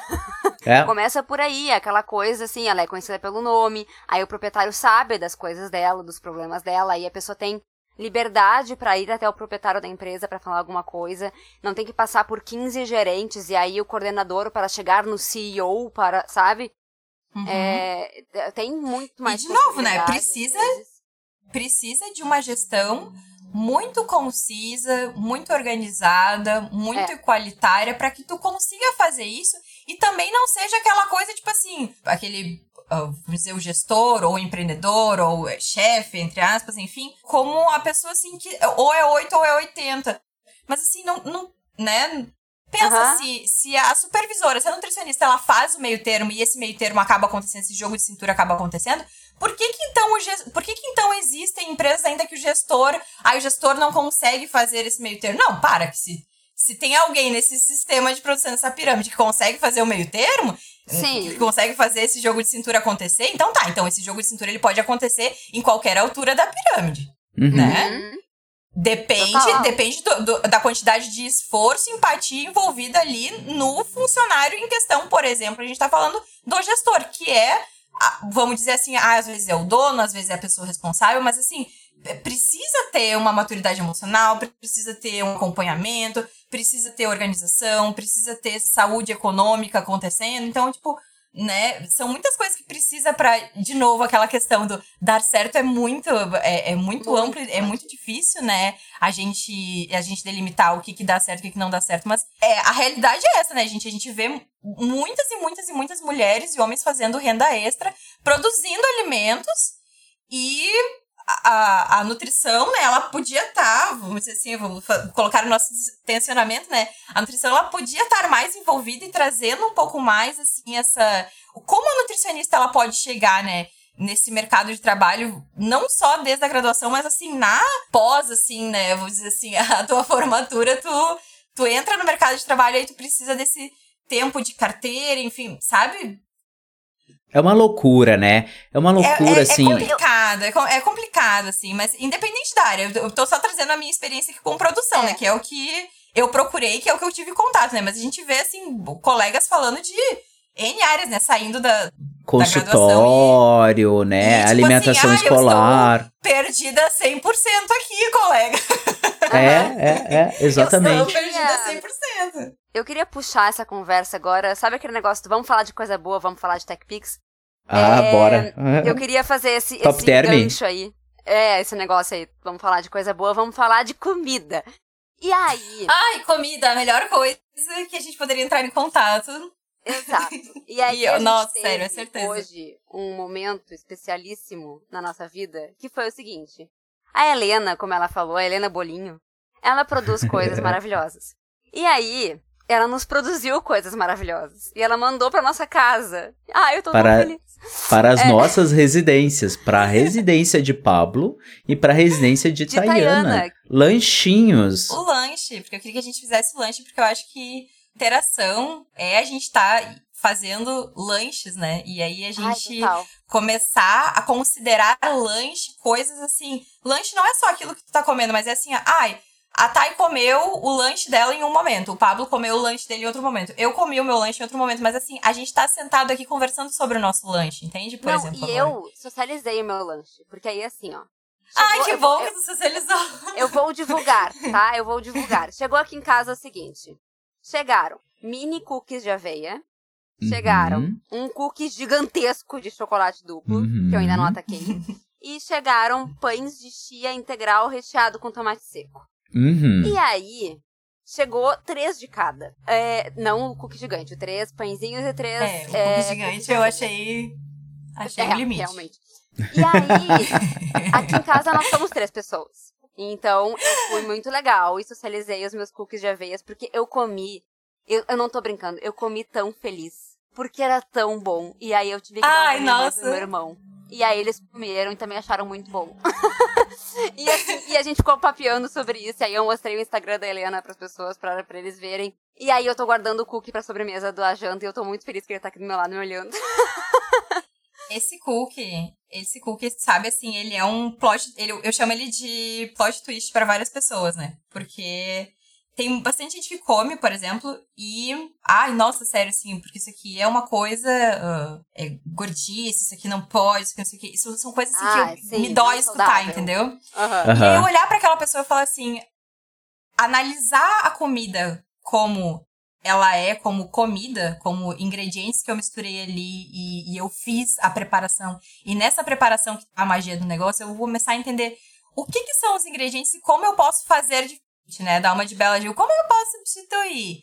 Ah, esse cookie, por mais que ele seja o cookie que vai saciar a tua vontade de comer uma sobremesa, saciar a tua vontade de comer um doce, de sentir abraçada pela Heleninha que fez um cookie duplo de chocolate para você, para você, ele é um cookie feito com farinha integral orgânica. Ele é um cookie feito com ovos de galinhas soltas e felizes. Ele é um cookie feito com manteiga colonial caseira. Ele é um produto feito para vocês, entende? Ele, ele foi Nossa. feito pensando assim, ai, ah, como que. O que, que a gente vai lanchar agora de tarde? Porque a ideia é que seja um lanche. Então, tem que ter uma certa quantidade de fibras, mas eu queria que fosse uma coisa comemorativa. Então, eu vou fazer pãezinhos recheados de alguma coisa, então cookies ah, pequenos pra gente poder degustar uma coisa mais integral. E aí eu queria que fosse uma coisa ainda diferente, porque eu me senti muito agraciada por estar sendo convidada para participar, né? Eu já sou uma pessoa que, que vive num ar de privilégios, assim, até o meu pescoço. E eu só tenho a agradecer, assim, os privilégios que, que, eu, que eu vivo. E, tipo, ser convidada, assim, eu pensei assim, não, eu queria um lanche. Daí o lanche, no meu caso, seria assim, eu mandaria os cookies de aveia integrais de, com, com pedacinhos de chocolate e o pãozinho integral de chia com tomate seco e ah, cream cheese caseiro e aquele cookie é mais assim, tipo, é a outra parte do lanche, entende? É o pra agradecer, mesmo assim, esse esse esse ambiente, mas assim, mesmo ele sendo, mesmo ele tendo todas essas coisas que tipo assim, ah, é farinha integral, é não sei o que, tu come assim e ele te remete àquilo que ele precisa remeter, que é o comer o além do ingrediente, sabe? E eu vou te dizer, Helena, dá pra sentir. Só te assim, vende. Enquanto tu falava do cookie, dos cookies, eu resolvi atacar o meu cookie aqui, que eu deixei. É, eu resolvi morder o meu cookie. Eu não sei se deu pra ouvir, mas eu estava comendo ele. É, não, e aí- não deu. Porque, tipo, tu tava falando dele, eu pensei, vou comê-lo enquanto tu fala, porque, né, vai fazer todo sentido. E, e esse cookie gigante aqui que tu mandou, que é muito lindo. E eu, assim, eu sou muito formiga, então eu amo doces. eu também. Nossa, eu possíveis. também. Eu sou muito formiga. E, e esse fim de semana eu comi um cookie que eu comprei, que fazia anos que eu não comia um cookie, porque pandemia, não tava saindo de casa, enfim. Aham. E aí eu não pedi também, porque aqui na Zona Sul não chegam as coisas todas. E aí eu passei por um lugar que tinha cookies, comprei e trouxe pra casa pra comer. E eu não sei o que, que são os ingredientes do cookie, né? é uma marca grande, enfim, né? Não, é- não é esse o foco deles, eles têm vários sabores, esse é o foco deles. E cara, é tão bom o teu cookie. Porque eu, é que assim, ó, eu senti com o teu cookie o que eu queria sentir com o deles. Que Sim. cookie é pra ser uma coisa que tem um crocantinho, mas tem uma coisinha gostosa do chocolate. Sim. E tu sabe que tem Isso. manteiga nele, porque ele é pra ser assim. Tem amanteigado. É, e é, é. justamente assim, ó, por exemplo, isso, tu fica triste. quando a gente desmembra. agora. E quando a gente desmembra uma comida, quando a gente desmembra uma preparação, né, como nutricionista, ah, a gente tem que entender o porquê que aquele ingrediente é aquele, né? Por que, que é manteiga, Uhum. Né? Não é manteiga porque só manteiga é gostosa, é manteiga porque tem um porquê daquele ingrediente assim. Então, a- analisando, por exemplo, assim, ai, o que que as pessoas falam, por exemplo, assim, ai, do, desse cookie, né? Não é assim, ai, meu Deus, como o meu cookie. Por que, que ele dá essa sensação? Por que, que ele é diferente? V- Vamos analisar o ingrediente, vamos ana- analisar o alimento, né? Por que, que ele é diferente? Porque aqui no Brasil, quando a gente associa o doce, o chocolate, o, o- a sobremesa, o público ele procura e ele instintivamente ele vai em cima da opção, por exemplo, de farinha branca Aham. tá? A farinha branca e açúcar branco, né? Quando a gente compara a maioria dos produtos no mercado, eles são feitos com essa farinha branca, porque literalmente o mercado e o empresariado ele vai tentar atender isso que o grande público vai querer, né? O grande público vai procurar. Mas tem muito também de pensar assim, ah, o meu cookie ele é de farinha integral, porque eu quero que ele seja um cookie integral e mais sequinho. Olha, o de aveia sim, né? Porque tu bota na boca e tu sente assim a textura diferente, né? Mas é esse que é a sobremesa, esse que é a sobremesa, ele, ele é macio no meio. Ele, Sim, total. mas ele é farinha integral.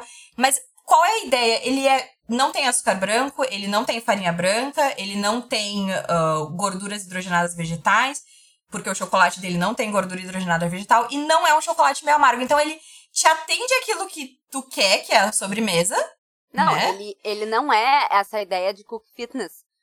Não E é, tu não é um adoçante fitness. E, e e se triste, tu entra e sabe? tu olha a foto, e tu vê que não é um cookie fitness. Tu, tu Não. vê, não, não, ele não, ele não tenta, eu não te vendo um cookie fitness, eu tô te vendendo um cookie integral porque a farinha integral junto com a manteiga e junto com o açúcar mascavo, ele vai dar o que precisa pra, tipo, o chocolate ao leite, que é o que eu quero pra essa receita, por exemplo, ele não seja ah, sobreposto pela, pela facilidade, pela permeabilidade do açúcar na farinha branca. Então, a farinha integral, ela tá ali não é porque ele é um cookie fit.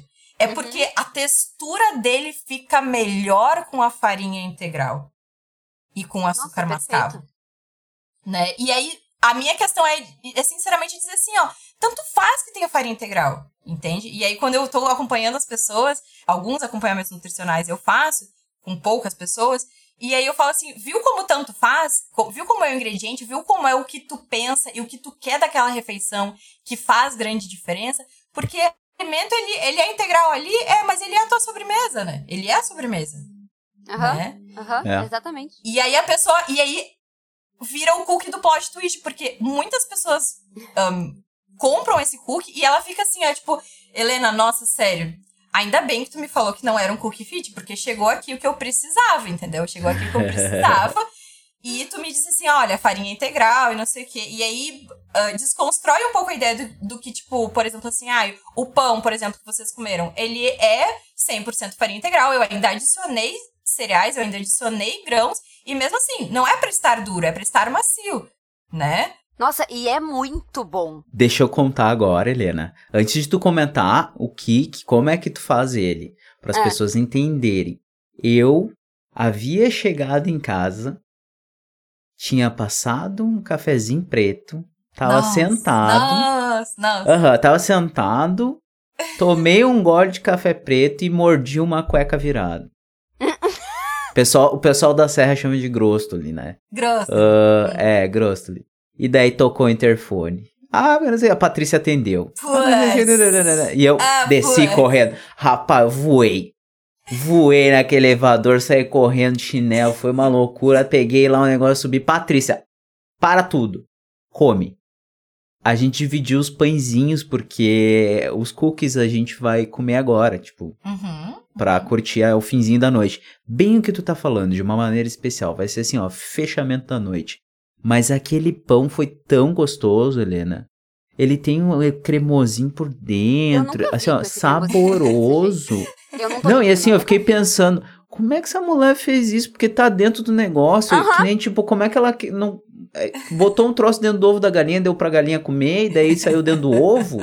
É eu tipo não isso, entendo nada enfim, de cozinha. Então, pra mim, esse pão ele é um muito pouco gostoso. mágico.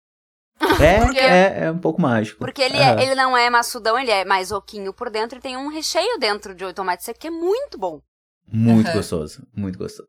A ideia é justamente essa, assim, por exemplo, quando a, case, a caseirinha, né, esse projeto, ele oferece menus, oferece cardápios, e é, justa, e é o que eu digo para as pessoas, é cada evento vai ser numa época do ano diferente, cada evento vai ser com um número de pessoas diferentes, com uma quantidade necessária diferente, porque eu não sei o que essas pessoas comeram antes, eu não sei o que essas pessoas vão comer depois, ah, o horário, ah, o, né, o, o quanto eu tinha de tempo para produzir o melhor que eu consegui na, naquele, para aquele evento, então...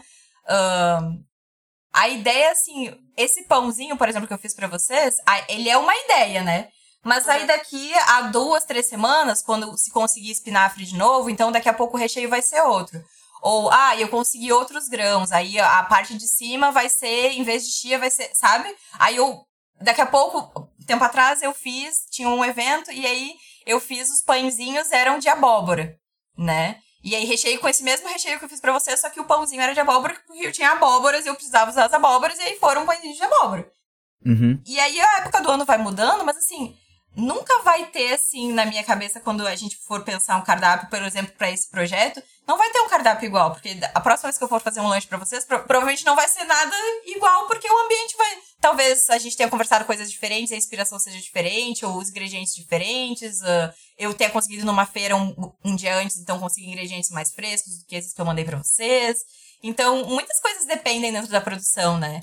E a minha ideia, por exemplo, para esse projeto é justamente conceber isso como uma coisa possível dentro, desse, desse- dentro dessa mistura que eu fiz do que eu tenho de nutrição dentro e do que eu tenho de produção dentro e tentar fazer, ah, sempre vai, na minha cabeça sempre tem o melhor que vai ser produzido daquele alimento para que ele seja aquilo que ele se propõe, mas também tem aquela questão da nutricionista que produz também e pensar como que a gente pode fazer isso aqui ser um lanche mais completo. Então a gente vai botar um pouco de chia, um, um pouco de ah, semente de gergelim, mas para que aquilo ali seja um lanche e que te atenda e que seja extremamente gostoso, mas que também seja uma refeição e que ela seja de uma forma mais completa sem, sem desmerecer aquele lanche de alguma forma, né?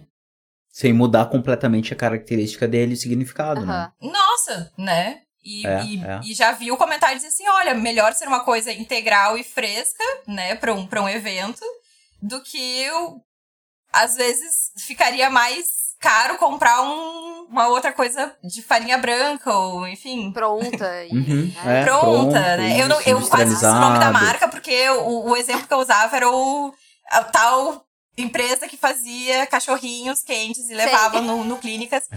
E quando eu tava saindo da faculdade, eu comecei a me dar conta, eu, cara, eu vou falar para as professoras que eu também faço esses pequenos eventos. E vamos E aí foi que eu combinar que era comecei. muito ruim? Quem conhece? É, é, é. Claro, mas assim, era é, é muito talento. famoso, né, cara? Mas é que atende e, e, e tá Isso. e É que aí tu disse quantidade, assim, né? ó, Mas ele é atende, atende de algo.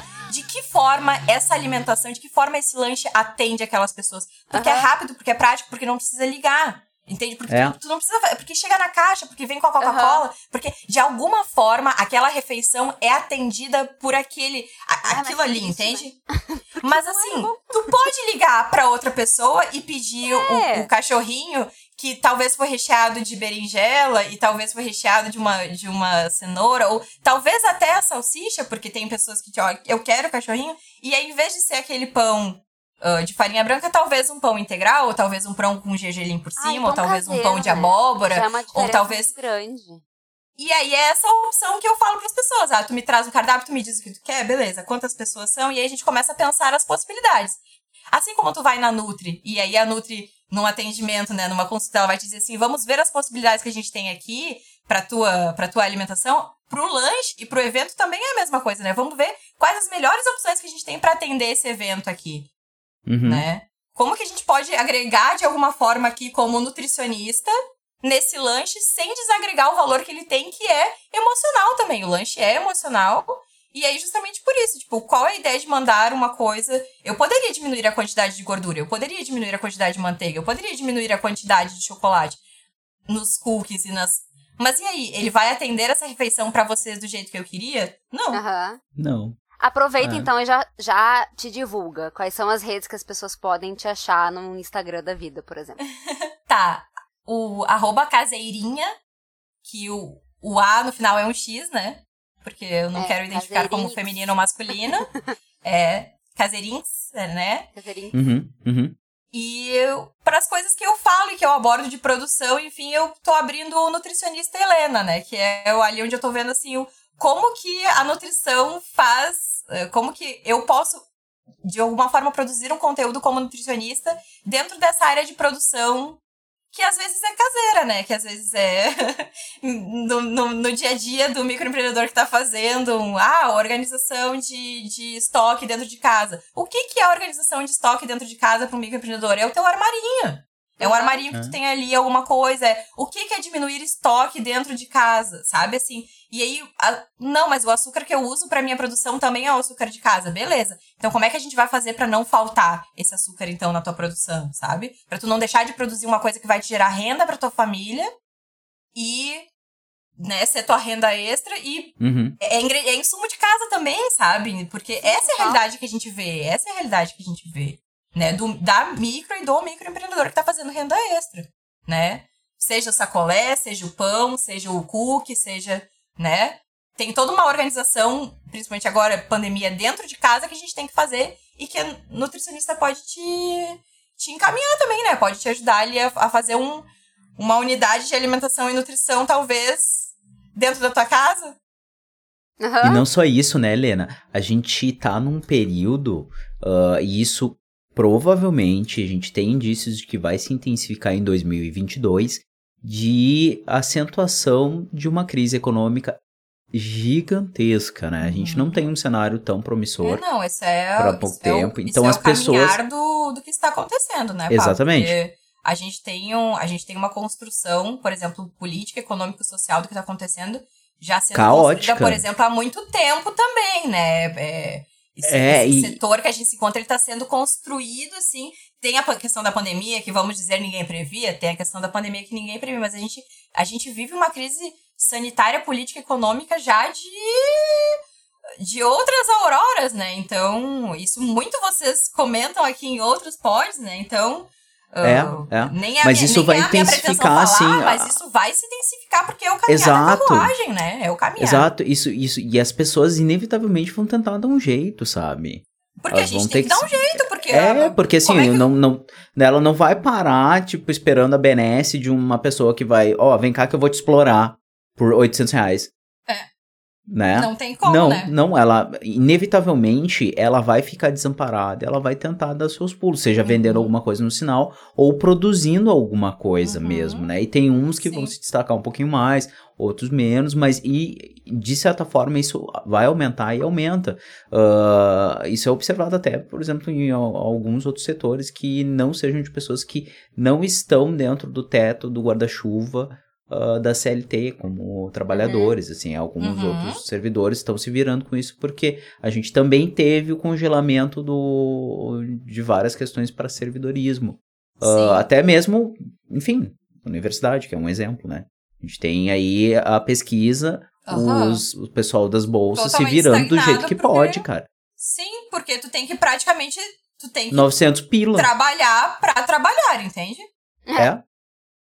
É. E aí É. tu fica nessa, aí tu fica nessa de qual é o objetivo disso aqui mesmo, né? O que que eu estou fazendo O da que minha eu estou vida? fazendo da minha vida? O que que eu estou Né? fazendo da minha vida?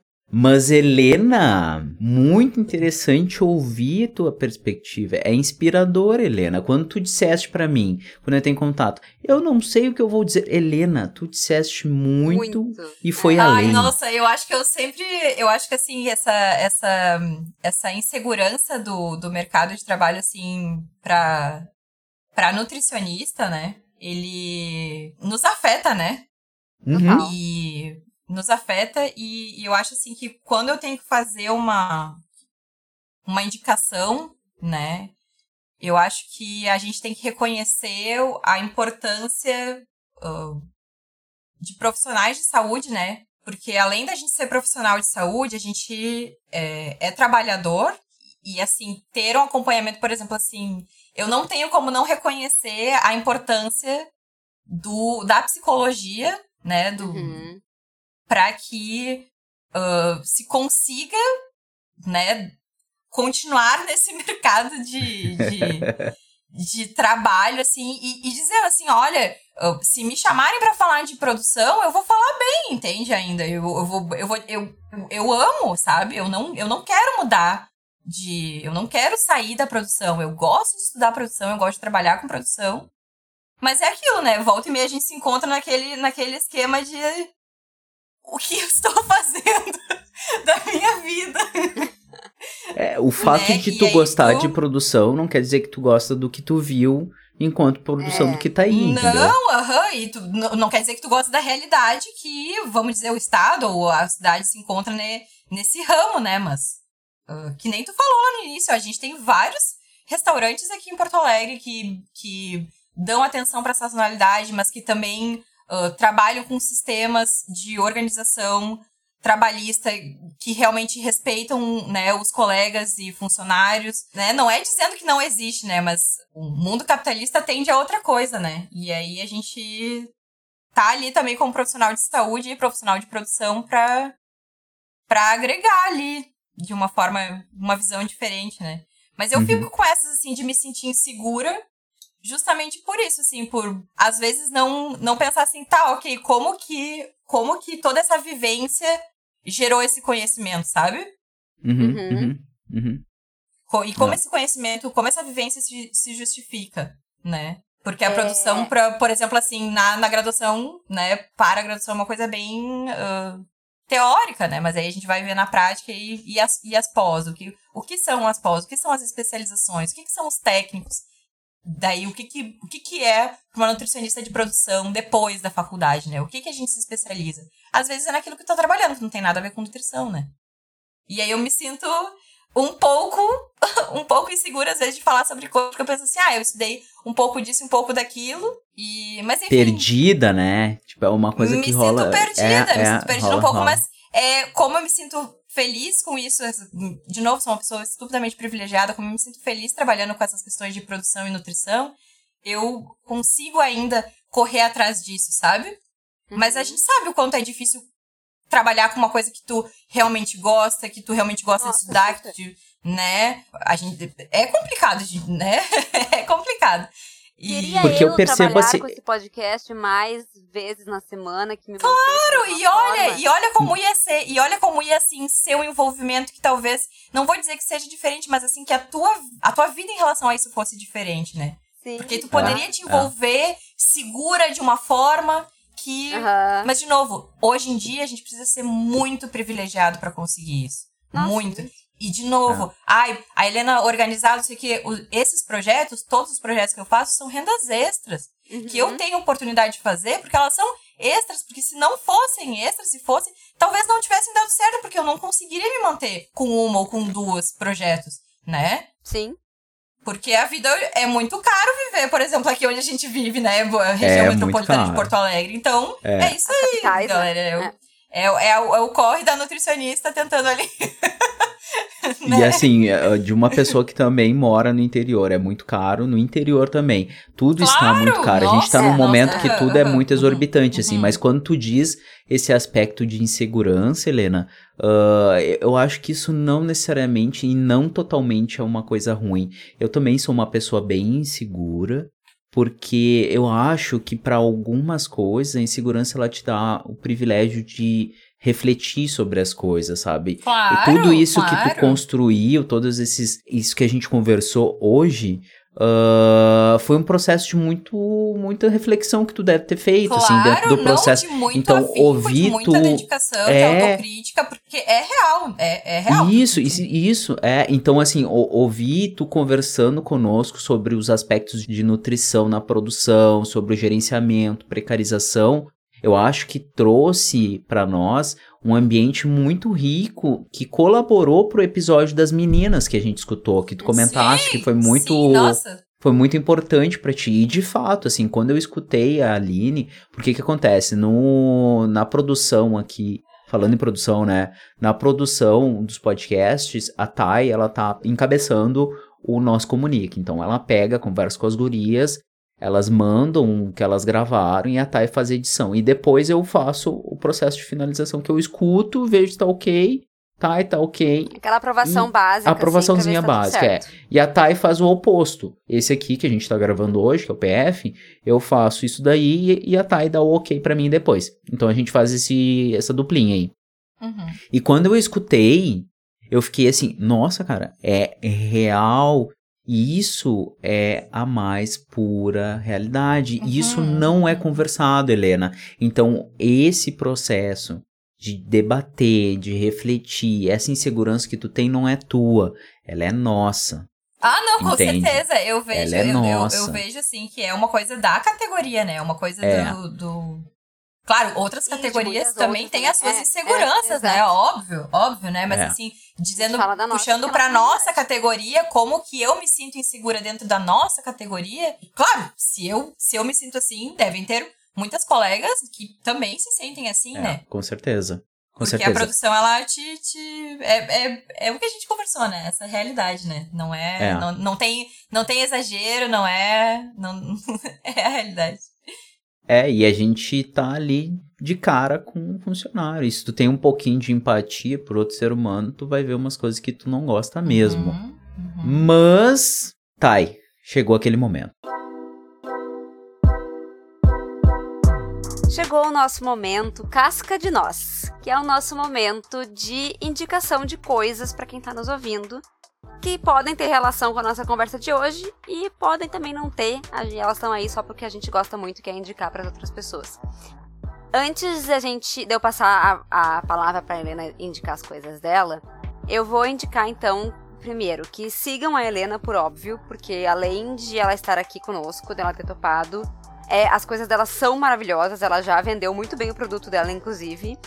É, e uma coisa que tem a ver com isso, assim, que eu tava pensando e, e conversando recentemente é comprem coisas para suas celebrações não do óbvio, sabe? Não do, do mais conhecido. Vão pelos pequenos que fazem coisas maravilhosas e que em- também entregam com rapidez e tudo mais. Não vão no óbvio da, da marca X que está em todas as festas eh, infantis de Porto Alegre. Vão nos outros, vão nos pequenos. Lembrem dos pequenos na hora de comprar as coisas, né? Acho que é a primeira, primeira coisa, assim. É, Ótima lembrança, Helena, tu quer começar com as indicações? Ai, olha, assim, eu pensei ah, com bastante carinho na minha indicação, né? E eu queria indicar um podcast, tá? Pro- Eu, se já foi indicado em algum outro momento esse podcast aqui com vocês, eu queria indicar o podcast do Apaguem as Fogueiras. Ah, Ai, nem... Ai, peraí, para aí. Ai, É. gente, é que assim. Agora rolou um plot twist louco aí. é. Ah, Rolou, rolou, rolou. Possivelmente. Não, ah, possivelmente pessoas. não, certeza. possível não. Isso, obrigado, É. Thay, por me corrigir. Pessoas que estão ouvindo. Vocês sabem que nós já gravamos com uma das âncoras do podcast Hum. Apaguem as Fogueiras. Duas. Então, Helena. Duas, Porque exatamente. em obrigado. momentos diferentes. Então, Helena, obrigado por essa indicação. É. As eh, duas das meninas já estiveram aqui em momentos diferentes. Eu, além de. ah, além de nutricionista e além de empreendedora, microempreendedora, eu sou uma mulher que me considero feminista, né? Isso já faz bastante tempo, Estamos desde juntas. a época da faculdade, assim, eu. ah, né, eu, eu gosto de levantar essa bandeira porque eu acho que a gente tem que, como mulher, usar esses espaços, né? E passei por alguns momentos ah, nos últimos meses que esse podcast, ele. eu- sabe quando tu entra assim num podcast assim, com. Ah, ele é do meu interesse, sabe? Ah, é uma coisa assim que, que eu vou gostar, porque. eu- enfim, mulher, feminista, me identifico ali Aham. com o conteúdo, mas assim. ah, trouxe reflexões pra mim ah, muito pessoais, assim, do jeito que as meninas trazem, né? Do jeito que, que, que ah, elas trazem, assim, parar a Assim que elas conversa, assim, tratam, né, o assunto. é, o jeito que elas tratam o assunto. ah, eu, eu me senti tão acolhida nesse meu processo ah, pessoal, por exemplo, que aconteceu, que eu gostaria de fazer essa, essa indicação desse podcast, porque é muito engraçado que eu discuti com outras pessoas alguns episódios e assim. O que cada uma pegou do episódio eram coisas assim super diferentes às vezes, sabe? Aham. Uhum. E eu gostei muito, assim, das perspectivas que. Não, claro, não, não, eu não sou uma pessoa que consegue, assim, escutar, assim, todos os episódios, assim. Eu tenho que me, me policiar, assim, pra conseguir ficar escutando uma coisa por, por mais de um período de tempo, sabe? Então. ah, mas, nossa, assim, tem, tem vários episódios, assim, que a perspectiva que elas trazem é, é muito interessante. E aí eu gostaria de fazer essa indicação, assim, porque além de do podcast de vocês, além do Nossa Nutrição, o Apaguem as Fogueiras é um dos podcasts que eu escuto com frequência. Então, queria fazer essa indicação por achar super legal, assim, as discussões que podem gerar a partir dessa indicação. Ótimo. Perfeito. Linkou muito com a, com a gente aqui. Tem mais total. alguma?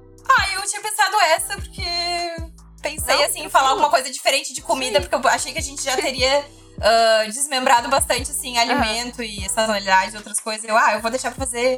ah, falar de restaurantes que eu, enfim, indicaria em outro momento, mas eu acho que agora outra questão de reflexão seria o que eu gostaria de falar, assim, se eu tivesse essa oportunidade de indicar pra alguém algum conteúdo. seria um conteúdo feminista, produzido por Perfeito. pessoas, assim, que de alguma forma eu me sinto próxima. Ahn, enfim. Então eu vou seguir com as minhas.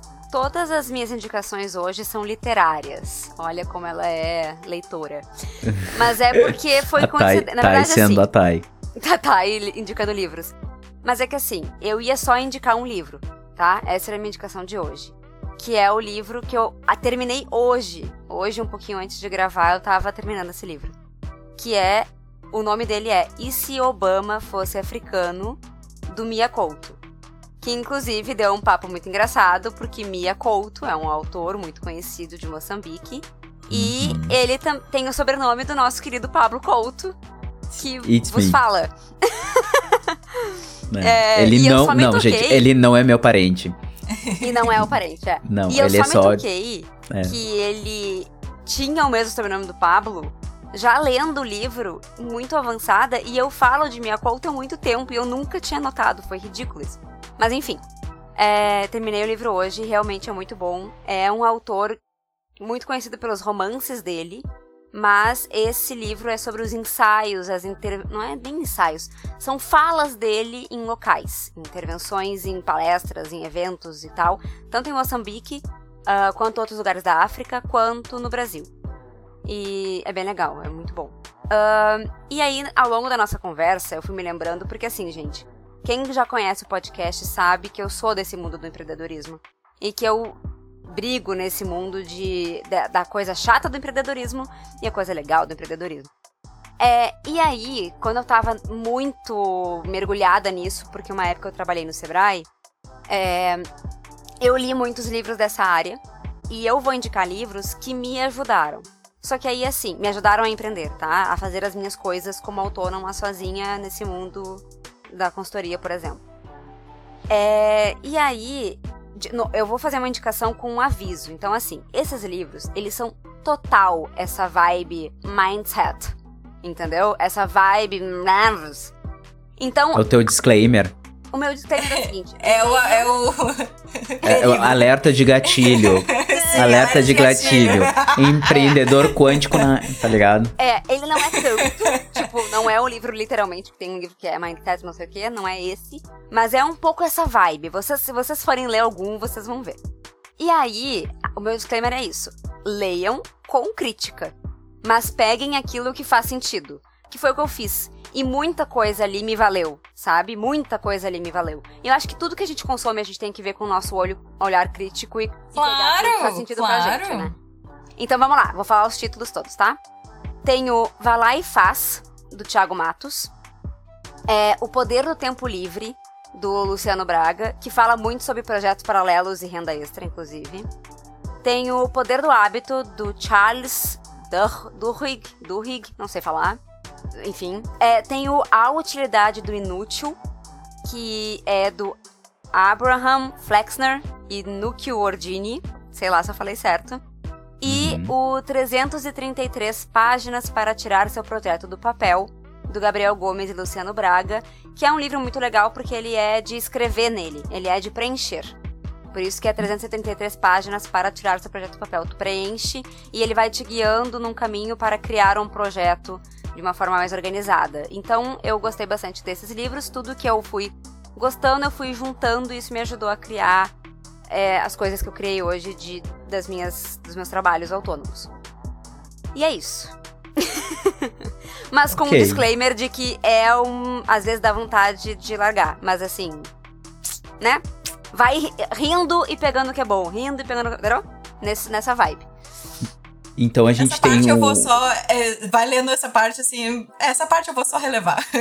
É, é, Essa parte eu vou só relevar aqui. E aí dá risada, toma um vinho enquanto tu lê. E é isso aí, entendeu? Certo. É tipo assistir filme de sessão da tarde, né? É. Que pode isso. acontecer qualquer outra coisa, tipo, ah, tudo bem, eu sei o que vai acontecer. É, gente dá uma devaneada pra- assim. É, a gente passa pano hoje pra, pra algumas piadas em Friends porque elas são do passado. E aí, É. tá, tudo bem. Não é legal, mas eu gosto de Friends, entendeu? É meio que isso.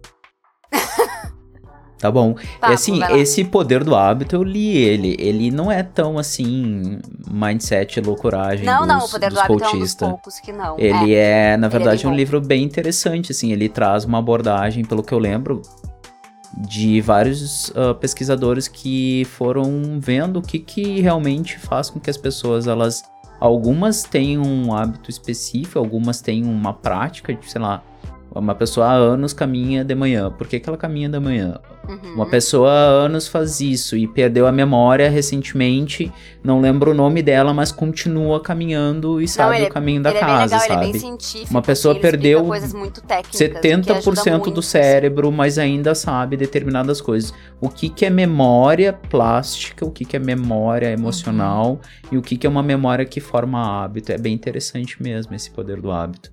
É. Ah, eu tenho indicação, olha só, eu tenho indicação de dois livros que eu não os li por completo.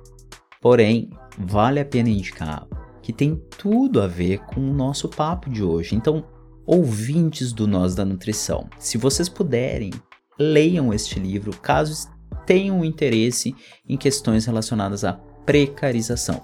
O primeiro, ele é o primeiro volume do Privilégio da Servidão. Tá? Ele é um livro de 2018. O autor é o Ricardo Antunes. O Ricardo Antunes é um famoso sociólogo. Ele é professor da Unicamp. E esse primeiro livro, eu vou ler um trechinho aqui do, do resumo dele da Amazon. Ele fala sobre os adoecimentos, padecimentos, precarizações e terceirizações, desregulamentações e assédios que parecem ter tomado a regra da exceção no Brasil. E daí ele traça um panorama sociopolítico econômico do porquê nós chegamos nesta atual condição até 2018. E ele lançou uma segunda edição onde ele atualiza o cenário da precarização, incluindo questões relacionadas ao atual eixo político bolsonarista, Hum, onde a gente tem, além disso, a pandemia.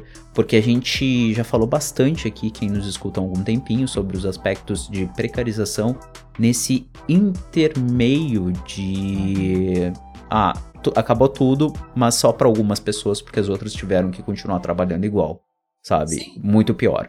Ah, então é bem interessante. Os dois livros se chamam Privilégio da Servidão. É como se fosse a continuação.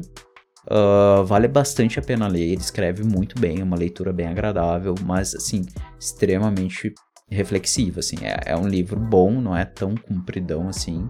Ele tá na menos de, de, de 50 reais, assim, é um livro. Tem umas tiragens mais baratas, encontra em alguns sebos também.